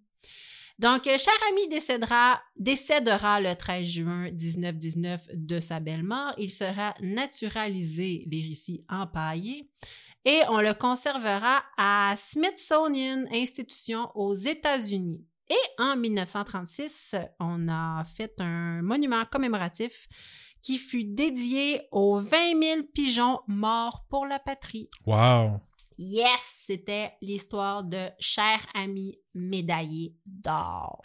Est-ce que t'en as une, toi? Une croix euh, de guerre américaine? Ouais. Sur un animal. Ok, oui, mais je veux dire toi, Nicolas. Ah, moi, non. Non. Ben non. Ben, le pigeon, oui. Ouais. Juste à le dire. Fait que, allez, allez, bosse ça, Nicolas. Parce que Bosse je te ça. rappelle que c'est un combat des crimes. C'est vrai. Ouais. Là, euh, on va rappeler au monde, hein. Faut aller voter après. Oui, il faut aller voter. Fait qu'écoutez, là. Ouais. Écoutez. Si vous en rappelez pas, réécoutez l'émission. Puis rappelez-vous que c'est moi qui fais tous les jobs sur les réseaux sociaux. Puis qui. Essaye pas de, de choisis tâter Euh, des les votes. thèmes. Ben, c'est un peu ça que je fais, Nicolas. Bon. Continue. Fait que es-tu prêt pour un autre animal? Vas-y, un autre animal. Parce que là, on est sur une lancée. Vas-y. Euh, là, elle a fait une petite intro là, à dire, tu sais, quand on pense à héros de guerre, on imagine plus un style euh, Rambo, mais là, on parle juste d'animaux depuis le début. Fait que, Puis, euh, cher ami, il y a une médaille. Fait que. Ouais, laisse c'est faire ça. ton intro cheesy. OK. Moi, je vais te parler de Stubby, un petit Boston terrier. Un chien! Ouais, un petit J'adore chien. les chiens. J'entends le mien ronfler en plus. Si jamais vous entendez quelque chose ronfler, c'est mon chien. Ouais. Vas-y. Euh, Comment il s'appelle? Stubby. Stubby. Ouais. Stubby, c'était pas un chien entraîné par l'armée. Euh, Ah, non? Non, il y avait beaucoup de chiens dans l'armée, tu sais. euh, souvent, pense un peu aux chiens de policiers, là, tu sais, des bergers allemands, des affaires de même. Oui. Ils sont entraînés pour, euh, tu sais, dépister des mines, des affaires comme ça. Mais lui, c'était un petit chien errant. OK? Oh. Fait que, en 1917, euh, il va y avoir un soldat américain qui va se lier d'amitié avec ce petit chien euh, à son camp d'entraînement aux États-Unis. Fait que Ok. c'est un chien qui traînait là, puis c'était devenu un peu la mascotte du, du 102e infanterie euh, qui vont le baptiser Stubby. Cute. Ouais. Euh, durant les semaines de camp, il va remonter le moral aux troupes. Ben, Fait que, c'est t'sais, sûr. euh, il est là, il est le fun, puis il joue avec le monde, puis t'sais, tout le monde, tout le monde l'aime, puis il est accepté dans le camp. Ouais, j- honnêtement, la zoothérapie, ça fait de la magie. Ouais. Moi, je crois à ça, là. Donc, euh, c'est ça. Je, je comprends les pauvres soldats loin de leur famille, loin de tout, qui sont comme Ah, un peu de réconfort, tu sais. Quelque chose qui te met le sourire dans la face, là. Ouais, c'est ça. Pitch la balle trois, quatre fois, puis il me semble que ta journée est meilleure. Donc, euh, lorsqu'ils vont être envoyés en France, euh, lorsque le régiment va être envoyé, dans le fond, euh, les soldats, ils vont l'embarquer en cachette à bord euh, du navire qui, vont, qui va traverser l'Atlantique. Euh, même chose lorsqu'il va débarquer euh, l'autre bord de l'océan. Il va falloir qu'il le smuggle out, là, tu sais, qu'il euh, Oui. qu'il qu'il sorte en, en cachette euh, pour pas qu'il se fasse voir. Euh, le commandant en chef n'est pas très content finalement de voir euh, le, le petit chien, mais ils vont lui donner euh, un, un passe-droit. L'histoire dit après que le chien ait fait un salut Ah! au commandant, parce que ils ont- ils l'ont entraîné à faire un salut de l'armée. Fait que là, quand le monde arrivait à côté de lui, il faisait un salut, puis lui, il faisait un salut. Fait que là, ils ont pas, le, le commandant, il a pas eu le cœur. ouais, le de- commandant, il a dit c'est beau, vous pouvez le garder votre chien. on Ah, Faut va pas le traîner. oublier que les soldats, là, surtout durant la Première Guerre mondiale, c'était des kids. hein. Ouais, Ils étaient pas vieux, là. non, non. Fait que c'est ça. Fait que je me dis, euh, ça devait être réconfortant pour ces grands enfants-là, ces adolescents-là, d'a- d'avoir, c'est ça. Puis, me semble de voir la gang de boys ils font comme, ah, on va y apprendre à faire un salut. Fait que comme ça, le commandant, tu sais, il voudra pas là, Ouais, c'est ça. tu sais, faire du mal. Ah, c'est cute, Puis, tu sais, ils ont bien du temps à passer avec. Hein? Oui. Fait que, tu sais, tu- ils apprennent toutes sortes de trucs. tout à fait. Euh, donc, ils vont aller au front avec le chien. Malheureusement, peu de temps après, euh, Stubby va être euh, blessé lors d'une attaque au gaz moutarde. Oh, OK? On va l'emporter rapidement à l'hôpital où ce qu'il va recevoir des soins et bientôt, il va être euh, remis sur ses quatre pattes. Cute.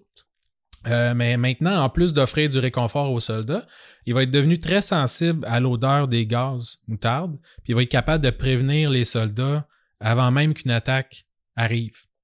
Fait que lui, il était Wow. capable de sentir ça, il va japper, puis ça permettait aux soldats, dans le fond, d'enfiler leur masque avant même que les grenades fumigènes ou whatever tombent. tu sais. Wow! Ouais. Euh, on va même concevoir un petit masque à gaz spécial pour Stubby, pour pouvoir lui enfiler le masque, puis... euh, Ah, euh, pour pas qu'il y ait de problème s'il y a, s'il y a d'autres, euh, d'autres attaques c'est bien cute. dans les tranchées. Euh, fait que oui, tu sais, la, la première guerre, c'était une, une guerre de tranchées. hein. Euh, ce qui veut dire que les deux armées étaient souvent en tranchée, chacun de leur côté, euh, puis avec le No Man's Land dans le milieu, comme Ouais. j'expliquais tantôt. Euh, entre deux attaques, Stubby sortait souvent aussi des tranchées pour aller retrouver les, retrouver les soldats blessés, Ah. justement, dans le No Man's Land, euh, ceux qui étaient encore vivants, Mhm. puis il va souvent euh, aller, euh, aller les, les repérer puis rester à côté d'eux en aboyant jusqu'à temps que quelqu'un soit capable de venir le récupérer puis le sauver. Wow! Fait qu'il était capable d'aller identifier ceux qui étaient encore vivants dans le milieu, tu sais, blessés probablement. Puis comme ça, on, on était capable d'aller les chercher. Plus puis les- rapidement. Les, les retirer, ouais, puis les, les ramener dans, dans notre camp. Mon Dieu, faut que tu sois fin avec le chien pour qu'il passe à côté de Si jamais t'es blessé, qu'il passe pas à côté de toi puis qu'il t'ignore. Ouais, c'est ça. Ou que tu traînes un peu de jerky dans tes poches, tu sais, comme Oui, c'est ça, fait- exact. Faut toujours se faire tirer avec un peu de jerky des poids. Euh, Stubby aurait même prévenu une attaque noctu- nocturne aussi, euh, en prévenant l'infanterie, euh, en prévenant l'infanterie, lorsque des soldats ennemis ont tenté de s'introduire dans une des tranchées américaines euh, durant euh, la nuit. C'est sûr, ça Il a s'est une mis à nuit japper, d'enfer, puis ben euh, oui. ben ouais. Wow.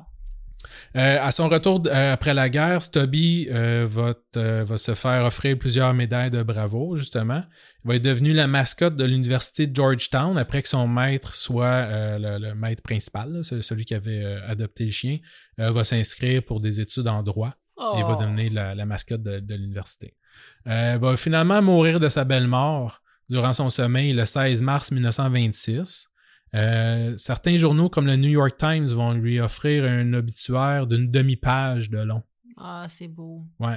Euh, il va être finalement empaillé et fait partie de la collection permanente du, Spitz- du Smithsonian à Washington. Ah, la même place que, Ouais. mon, euh, que mon pigeon. Ouais, c'est c'est le musée de la civilisation, je pense.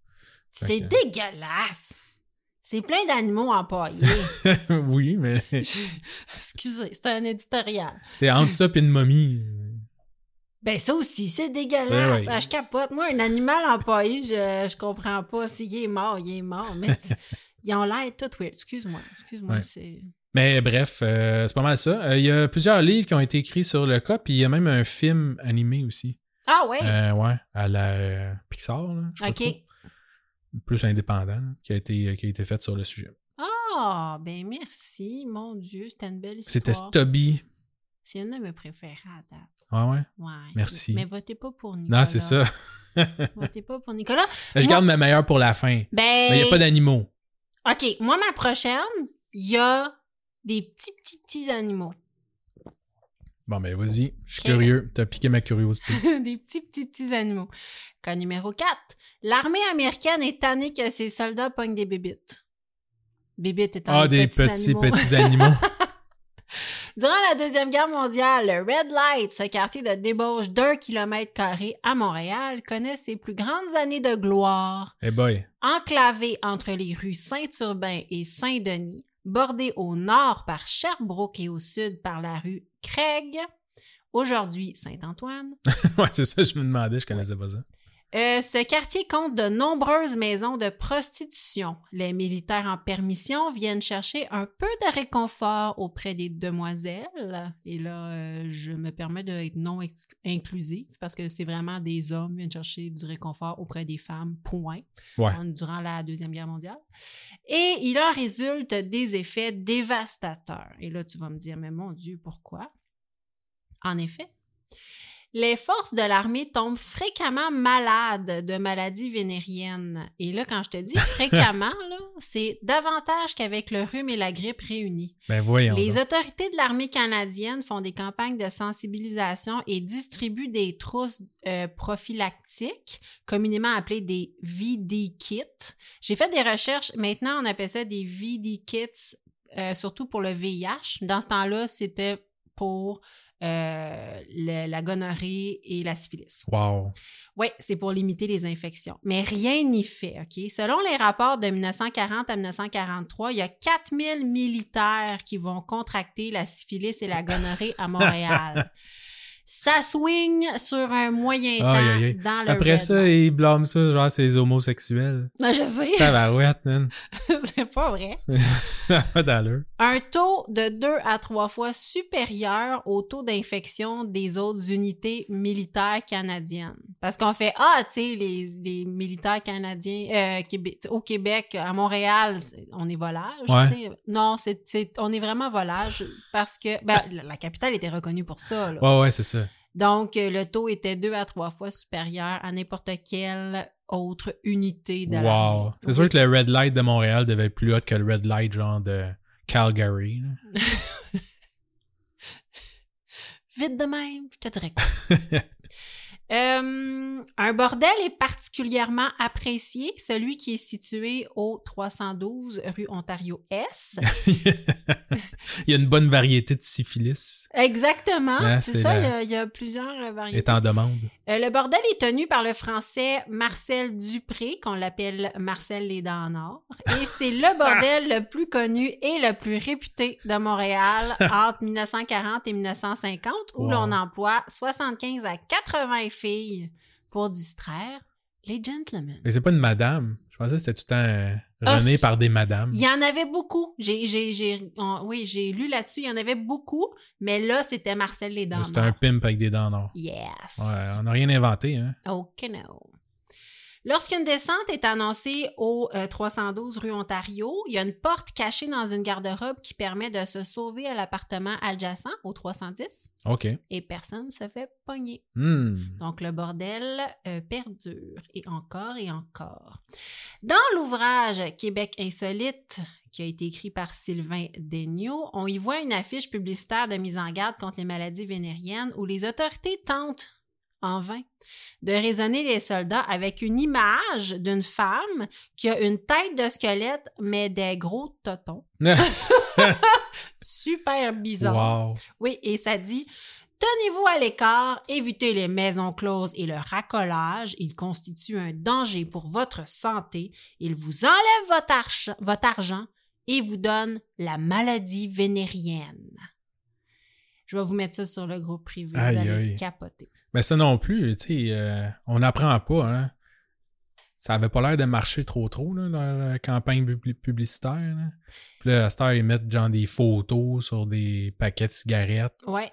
Ça marche pas, là. Non, il y a- je crois que l'humain moyen a de la misère à projeter. Des fois, il y a vraiment une espèce de mentalité de ouais, mais tu sais, ça m'arrivera pas. Ouais. Sur Mais en beaucoup même de temps, choses. euh, tu sais, ça change quoi avoir la syphilis si tu vas crever dans un bateau euh, l'autre bord de l'océan? là? Ah oui, mais c'est des années désespoir. Ah ouais. là. Tu sais, ces hommes-là étaient brisés par la guerre. Là. Tu leur dis, ouais, ça se peut que ça te chauffe un peu. So what?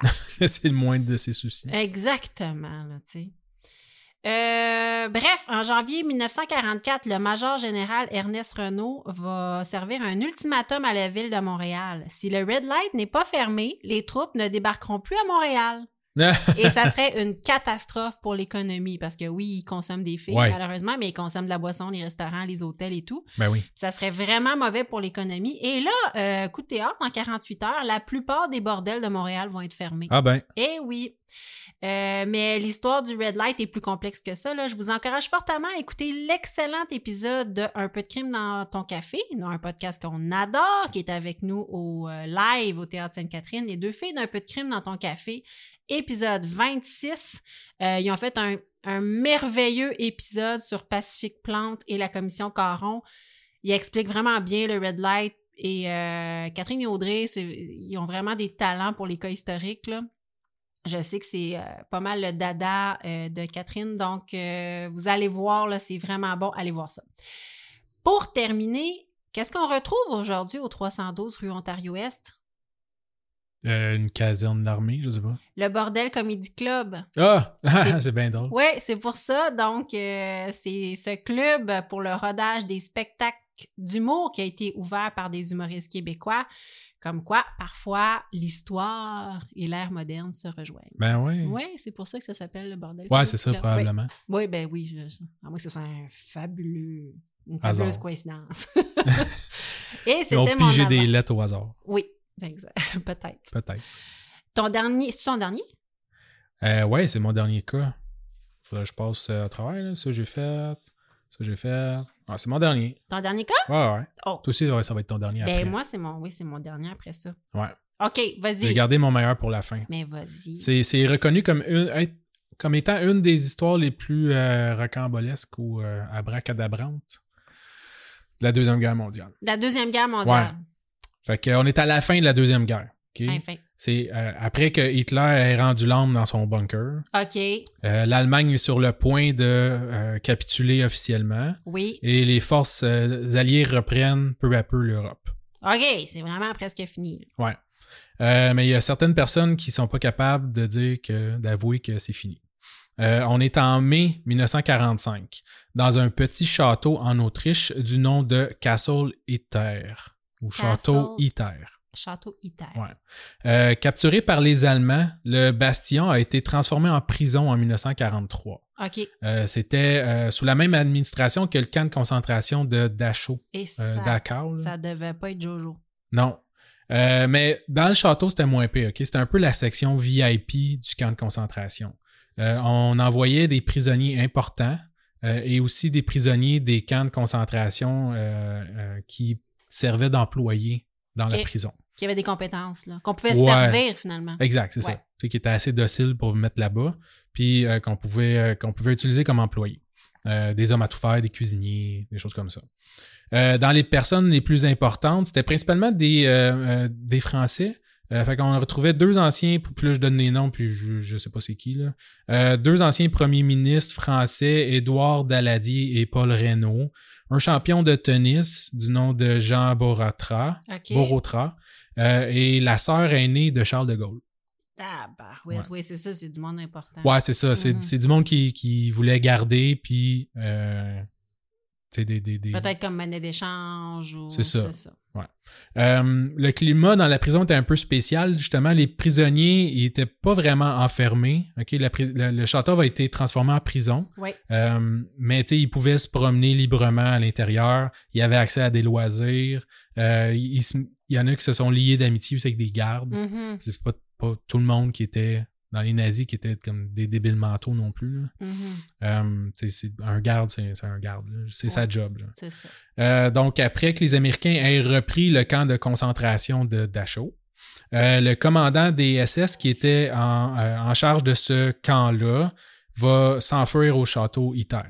OK. Euh, le 2 mai 45, euh, il va mettre fin à ses jours dans le château. Hmm. C'était à la fin de la guerre pis tout ça. Lui, il sentait la soupe chaude. Ouais. À un moment donné, quand t'es haut placé puis t'as fait des crimes de guerre, t'as deux choix, là, soit que t'assumes ou que t'assumes pas. Ouais. Euh, donc, suite à cet événement, euh, les SS qui restaient dans le château euh, vont prendre panique et vont abandonner la prison. OK. Fait que euh, les prisonniers vont euh, se retrouver un peu seuls, euh, avec quelques gardes nazis aussi qui étaient restés là, euh, mais qui n'avaient plus trop la fibre nationaliste. là. Ils attendaient eux autres que, tu sais, on vienne les chercher et ça finisse. Oui, mais il y a beaucoup de, excuse de parenthèse, il y a beaucoup de camps de concentration qui ont fini comme ça. Moi, j'ai lu beaucoup. puis Quand la guerre a fini, là, des fois, avant que le message se rende, là, puis, tu sais, les gens savaient pas trop quoi faire. Ouais, c'est ça. T'as T'sais- comme plus de chef qui dit euh, fais ça. tu sais. C'est ça, il y a des camps de concentration qui ont été libérés euh, un peu sur le tard, puis ça faisait un peu longtemps que les prisonniers étaient laissés à eux-mêmes, qu'il n'y avait plus vraiment de garde, mais que, tu sais, tu sais pas trop quoi faire. Tu fais quoi? Tu t'enfuis dans un champ? Ben non. Non, c'est ça. Tu restes avec les gens en disant, maintenant, quelqu'un va venir nous chercher, ils vont nous offrir des soins, de la nourriture. Fait qu'il y a comme un... Après la... À la fin de la guerre, selon certaines sources, il y a eu une période de flottement que tu as l'air de- d'illustrer ici, là. Puis cette période de flottement où est-ce que qu'est-ce qu'on fait? C'est Ouais. c'est- c'est des gens qui répondent à des instructions, hein. Ouais, c'est ça. L'armée, c'est ça. Fait qu'à un moment donné, il n'y a plus d'instructions. Fait que tu, tu, tu sais pas trop quoi faire. Ouais. Fait que oui, ok, Puis, tu sais, je excuse-moi. veux pas dire n'importe quoi, mais t'avais, tu sais, un peu comme ici, là, tu sais, t'avais l'armée, puis t'avais les SS, puis Oui. t'avais, tu sais, différents... euh, puis- Palier. Ouais, différents paliers, puis chacun aussi, tu sais, les SS, c'était un peu eux autres qui donnaient les ordres, des affaires de même. Fait que, tu sais, les gardes de l'armée, je veux dire, eux autres, c'est du monde circonscrit, là, tu sais, de, de- Ils ont pris n'importe qui qui avait en haut de 18 ans, puis ils ont mis dans l'armée, puis là, euh, ils se faisaient donner des ordres, hein. Fait que... euh, Oui. C'était un peu ça, euh, un peu ça qui est arrivé. Fait que, tu sais, les prisonniers étaient restés, ils étaient laissés à eux-mêmes, justement, Oui. comme tu dis. Puis ils savaient pas trop quoi faire, mais ils voulaient pas quitter non plus parce que la région est quand même, tu sais, il y a des SS partout, là, Oui, dans la région. C'est Fait dangereux. que tu peux pas non plus commencer à t'enfuir, tu sais pas sur qui tu vas tomber. Puis rendu là, ils prennent plus de prisonniers, là, sûrement qu'elle allaient te tirer, puis that's it. Oui, c'est ça. C'est- Des fois, c'est plus dangereux de t'en faire puis de tomber sur quelqu'un qui a décidé que la guerre était pas finie Ouais. aussi. Tu sais, je veux dire, C'est ch- ça. chacun son interprétation. Fait que oui. Euh, mais bon, quelques jours avant que euh, le, le, le- le général euh, se, se- se tire ou euh, le commandant se tire, puis que tu sais, tout, tout le reste des SS s'enfuit, euh, il avait quand même déjà un peu prévu leur coup. Euh, les prisonniers, il avait envoyé un des hommes à tout faire, dans le fond, qui est comme un prisonnier, euh, faire une commission au, euh, au village avoisin- avoisinant. OK. Euh, pour aller chercher de l'aide. Fait que, tu sais, il avait fait passer ça sur une- euh, le dos d'une commission, il avait besoin de quelque chose. tu sais. Ils leur ont donné un message écrit en anglais pour qu'ils puissent retrouver des Américains puis leur dire que eux autres sont emprisonnés là puis que des SS qui les empêchent de sortir puis toute la kit. Je comprends. Fait que ça faisait quand même quelques jours qu'ils étaient partis puis il n'y avait pas eu de nouvelles. Fait que après tout ça, quand ils se sont ramassés seuls, ils se sont dit ben on va envoyer un deuxième messager. Fait qu'ils envoient une deuxième personne, ils vont envoyer un autre prisonnier qui était le cuisinier pour essayer d'aller chercher de l'aide.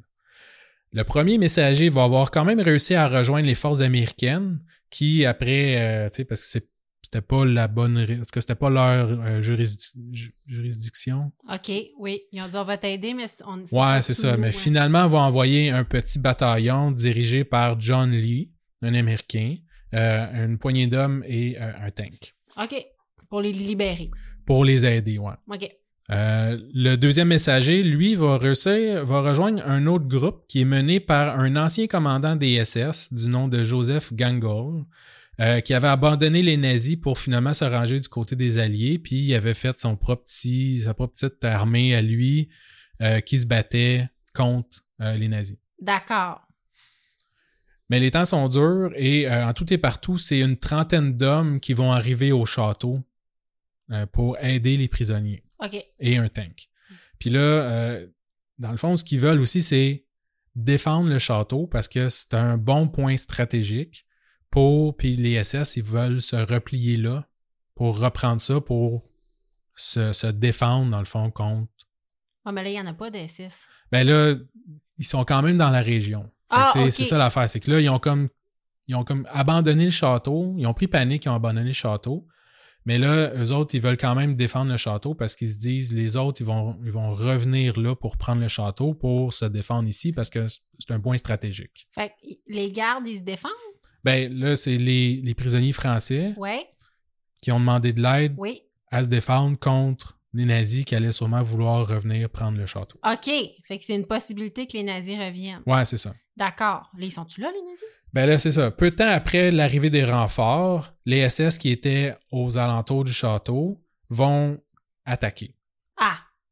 Vont, vont attaquer le château pour essayer de reprendre le château durant la nuit. Puis là, t'as dit que les renforts consistaient à une trentaine de personnes Une seulement. trentaine d'hommes, ouais. Puis il y a un paquet de bourgeois là-dedans. Ouais, Mais dans, c'est ça. dans le château, là, il y a un paquet de bourgeois, genre joueurs de tennis qui chill, puis euh, genre. Exact. Ouais, c'est ça. C'est pas du monde. qui- Contre, contre environ 200 soldats nazis. Oh, shoot. Ouais.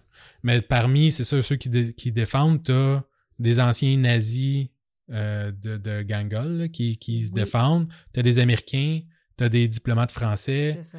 t'as euh, des gardes nazis aussi qui sont là puis qui veulent pas non plus m- mourir parce qu'à un moment donné, euh, ils, ils vont être t'sais, ils vont, ils vont être pris comme des déserteurs ou des choses comme ça aussi. Oui. Fait que les autres, ils se défendent un peu pour leur vie. Fait que Ils se défendent pour leur vie, puis ils protègent leurs mm, amis, en fait. Ouais, aussi, parce qu'il y avait un des. euh, un des il y avait un, un commandant SS qui était dans l'infirmerie, Ouais. puis qui était blessé, puis il s'est lié des métiers avec les, les Français, puis il Ouais. était resté, lui, puis il fait partie aussi de ceux qui, qui défendent. C'est ça. Fait que, tu sais, c'était vraiment tout le monde de tous les camps différents qui se défendent contre les SS.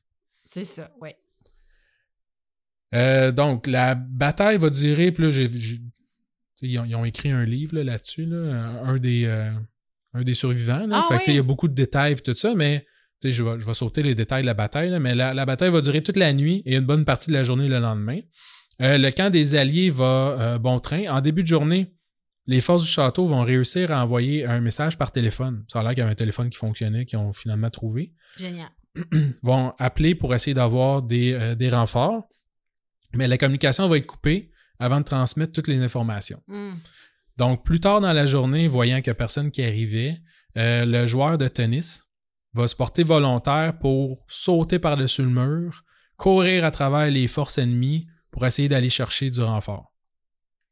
Et euh, c'est ce qu'il va faire. Il va rejoindre un village occupé par les Américains non loin de là. Et euh, là, qui était sur place pour reconnaître, tu sais, parce que c'est tous des Américains, puis ça, c'est un Français. Oui. Puis là, il y avait quelqu'un de spécial qui était dans ce village-là et qui a reconnu le joueur de tennis. C'est qui? Et tu devineras jamais c'est qui. C'est Tipoil René Lévesque, qui était dans. qui suivait le 142e régiment, qui était sur place lors de la prise du camp de Dachau. René Ouais, Lévesque. il était journaliste à l'époque. Il suivait ce bataillon d'Am- d'Américains-là oh my quand ils ont God. repris le camp. Puis il était dans le village, puis il a reconnu le joueur de tennis. Puis il a fait Hein? C'est le joueur de tennis français. Ouais, Eh, Qu'est-ce que puis tu probablement fais qu'il là? a aidé à traduire Ah oui. tu sais, le français pour les Américains. Oui. Et à 16 heures, les troupes arrivent au château. Euh, pris en sandwich, la centaine de SS qui restaient encore vivants vont se rendre. Et euh, le seul mort du côté des Alliés, ça va être celui du euh, major Joseph Gangol, qui est mort en défendant, euh, un- un- en essayant de, de sauver un Français. Ah. Ouais. Mais Puis les quel- prisonniers français vont finalement rejoindre Paris le 10 mai. Sain et sauf. Mais quelle histoire de fou. C'est fou, hein? C'est capoté. Eh ouais. Puis Mon Dieu, René dit- Lévesque a toute une vie. Ben là, j'ai appris- tu sais, j'avais appris euh, cette, cette histoire-là. là. je me suis dit, ah, tu sais, je vais en parler, puis tout Ouais. ça. Puis en lisant un peu là-dessus, puis tout, ben là, j'ai découvert ça. Je suis comme, ben voyons donc, ça n'a pas d'allure. c'est vraiment René Lévesque. Ah ouais, c'est René Lévesque. Notre René Lévesque. Ah ouais, ouais. Oh. Qui fumait. Probablement qu'il fumait une cigarette dehors. Chillax. Puis là, il a vu le joueur de tennis arriver en courant. Fait que, putain, tu veux ça le connais, lui. Wow! Hey, c'est une excellente histoire. Merci. C'était Ah. ma dernière, j'ai gardé pour la fin. Ah, bon, ben là, il faut Puis essayer il n'y a de même battre pas ça. d'animaux dans cette histoire. C'est vrai qu'il n'y a pas d'animaux dans cette histoire. Comment Hein? tu t'es senti? Un peu plus sérieux. oui, un peu plus sérieux. Dernier cas pour moi. Je te parle du pire espion de l'histoire des espions depuis que les espions existent. Oh boy. Oui. Je te présente Alfred Waldemar von Janowski. Ouh, OK? C'est un Allemand qui a immigré au Canada en 1930. OK. Puis, cependant, un peu après, euh, un peu avant la Deuxième Guerre mondiale, il retourne en Allemagne parce que, je sais pas si tu t'en rappelles, on internait les Allemands et les étrangers dans des camps d'in- Alice Sainte-Hélène. un peu partout. Euh, donc, lui, il a fait I'm out of this shit Mm. quand la guerre a pogné et je comprends, j'aurais fait pareil.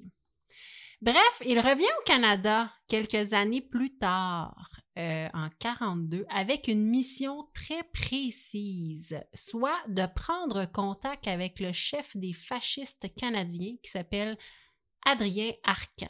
Eh bien, Oui. Donc, c'est un ancêtre de Paul Arcan. je sais, écoute, je pense non. je sais, peut-être Marc Arcan, par exemple Peut-être. dans Série Noire. Euh, donc, en 42, il revient. Et euh, donc, nous sommes le 9 novembre 42 et Alfred débarque de sous-marin allemand U-518 à 6 km et demi de New Carlin, New, New Carlin en Gaspésie. OK, fait que lui, il arrive en sous-marin, Il arrive en sous-marin. comme tout bon touriste allemand. là. Ben, c'est-à-dire que là, c'est un espion. Fait que Ah oui, là, mais- su- ouais, ouais. Fait que là, le sous-marin, il émerge et lui, il sort du sous-marin. Puis il fait comme bonjour, puis là, il se présente aux douanes, puis il donne son Ben passeport. non, c'est ça. La première chose. Attends, attends, check back. Il y a un plan. Il veut faire dodo à l'hôtel de New Carly, en Gaspésie, et le Ok. lendemain, prendre le train pour Montréal pour aller voir Adrien Arcan. Il veut Ok. prendre contact avec le chef des fascistes parce que, guess what, euh, il sait des bros, hein? Ben oui. Euh, la première chose qu'il fait est super intelligente. D'après moi, c'est pas son idée, là, parce que c'est wise. Il enterre une petite valise sur la plage qui contient un uniforme de la marine allemande. Comme ça, s'il est repéré, il va dire qu'il est un déserteur de la marine allemande. OK. OK? Fait qu'il se dit un super plan. Infaillible. Infaillible. Son nom d'emprunt, c'est William Brenton. OK? Il veut loger dans un hôtel de New Carlin, comme je t'ai dit. Puis après ça, il veut prendre le train. Euh, parce qu'il va aller voir le chef fasciste montréalais et faire des plans fascistes. ça, j'ai écrit. Je suppose. Ah oui. Pour parler Il se frotte les mains, ils font Ah, ah, ah. Exactement, par les fascisteries. Euh, il arrive donc à l'hôtel New Carlin avec deux valises, puis il rencontre Early Annette Jr., c'est le fils du propriétaire de l'hôtel, puis il demande une chambre. Early, il est comme surpris de voir un étranger dans son hôtel parce qu'on n'est pas en saison touristique, mais Ouais. pas pantoute. Puis il lui demande, parce que le monde sont bien fins en Gaspésie, de où est-ce que tu viens? Parce que même aujourd'hui, t'arrives en Gaspésie, puis. euh, En novembre, comme- ça se peut. Ouais, c'est ça. Fait comme- Qu'est-ce que tu fais ici? Si tu fais ici. Euh, première erreur, l'espion lui répond dans un anglais avec un accent de Paris, ce qui est weird, qui arrive euh, par autobus puis qui a marché jusqu'à l'hôtel. Mais Harley, il sait parfaitement, il n'y a pas d'autobus Ah ouais. aujourd'hui. C'est pas Il y pour en dire a. qu'il arrive de sous-marin nucléaire. Ben là, c'est ça, tu sais. Il dit Non, j'ai pris l'autobus. Eh, Il n'y en a pas d'autobus, monsieur. c'est alors que notre espion en herbe commande des cigarettes et les paie avec un billet canadien qui n'est plus en circulation. Un très Ok. vieux billet canadien. Moi, je te rappelle, il a quitté le Canada, ben très vieux. Il a quitté le Canada en 1930. Euh, depuis, depuis ce temps, les billets avaient changé. Donc, les billets qui avaient été fournis par euh, son unité d'espion étaient même pas bons. Ouais. Il allume sa cigarette avec une allumette bai- belge. Une allumette belge. Bon, là, il faut vraiment avoir des bons yeux pour lire la petite inscription Made in Belgium sur une allumette. Mais que veux-tu? Ça aurait dû être Harley qui était l'espion parce que lui, il a vu ça. Ah ouais, donnez-y une médaille. Ben, je sais pas. Discrètement, Harley, le fils du propriétaire, appelle les autorités provinciales pour leur dire que son nouveau pensionnaire est très sauce. Dans le train qui l'amène à Montréal, parce que oui, il a fait sa nuit puis ils l'ont laissé partir, Ouais. euh, Alfred, notre espion, relaxe, tranquillo. Puis il y a un homme à côté de lui qui s'assoit euh, et le salue. C'est le policier Alphonse Duchesneau, que je ne sais pas s'il est relié avec euh, notre euh, chef de la police euh, Ah. Duchesneau. Je sais pas. Je sais pas. Si tu me regardais avec des yeux, il fallait que je réagisse. mais- Non, mais j'ai oublié son nom. Le, Ok. le chef de la police Duchesneau, qui, qui est dans tous les documentaires que je m'excuse, j'ai oublié son nom. Euh, donc, c'est euh, donc le chef, euh, le policier, s'assoit à côté de lui et le questionne. Alfred, notre espion extraordinaire, après avoir inventé une histoire dans laquelle il est un photographe reconnu, finalement capitule, écoute, il a pas fait long feu et avoue être un espion. Je M'excuse, je suis un espion. C'était trop compliqué. Vraiment. Puis, Ah, je suis plus capable. C'est ça. Il a dit T'es quoi un photographe T'es sûr Non, je suis un espion. Et euh, dès qu'on lui demande d'ouvrir ses bagages, il se met à broyer qu'il est un espion. Rapidement, dans ses bagages, On découvre le kit du petit espion 101. Des jumelles. Un puissant radioémetteur, Eh ben, un pistolet, un coup de poing américain, 5000 dollars en vieux billets, puis des pièces d'or. toute lousse dans la valise. cling, cling, cling. Exact. Alfred, pas tenace pour deux scènes, avoue rapidement qu'il souhaite rencontrer euh, le chef fasciste montréalais, Adrien Arcan. Décidément, c'est sa 74e erreur, parce que Adrien Arcan et les autres dirigeants fascistes de- du, euh, du club fasciste de Montréal C'est comme les chevaliers de colon. Exact. Ils sont tous internés depuis 1940. Eh, Ils sont tous en tabarouette. prison. Fait que lui, il a tout fait ça pour rien, là. Lui, les services d'intelligence de son pays là, sont, sont, sont lents. là. Ils sont là. Moi, je pense que c'était son initiation. Ah, ça se peut.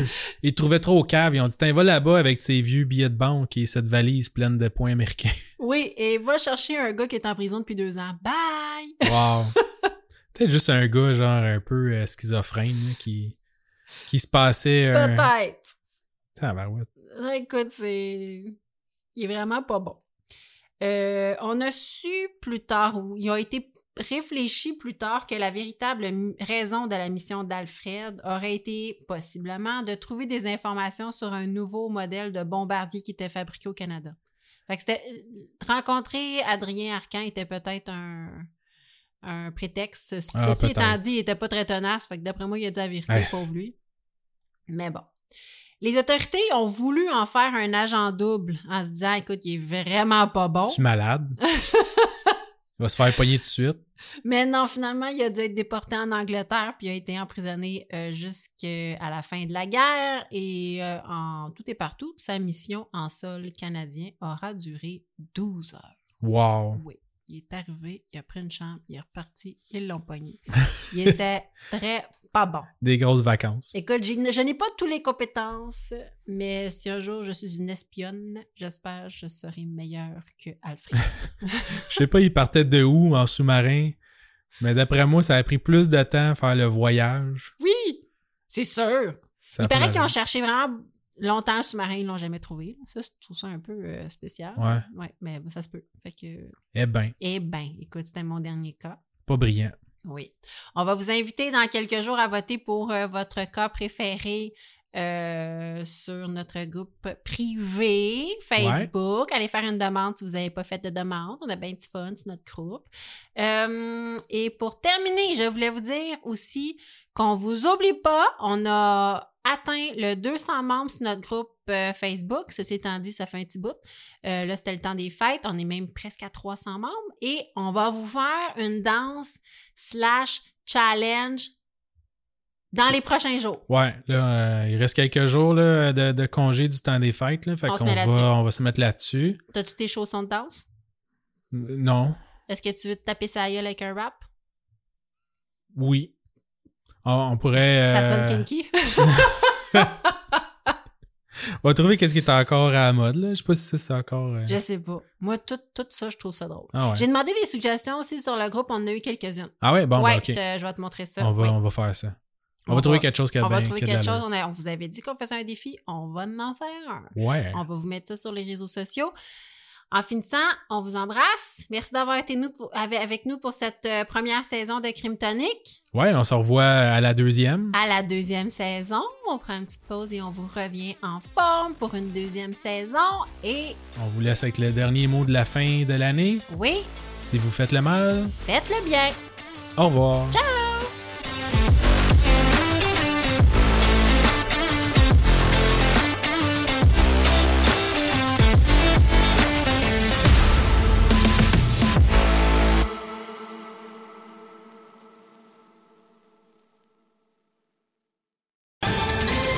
Ohio, ready for some quick mental health facts? Let's go. Nearly 2 million Ohioans live with a mental health condition. In the U.S., more than 50% of people will be diagnosed with a mental illness in their lifetime. Depression is a leading cause of disability worldwide. So, why are some of us still stigmatizing people living with a mental health condition when we know all of this? Let's listen to the facts and beat the stigma. Ohio, challenge what you know about mental health at beatthestigma.org.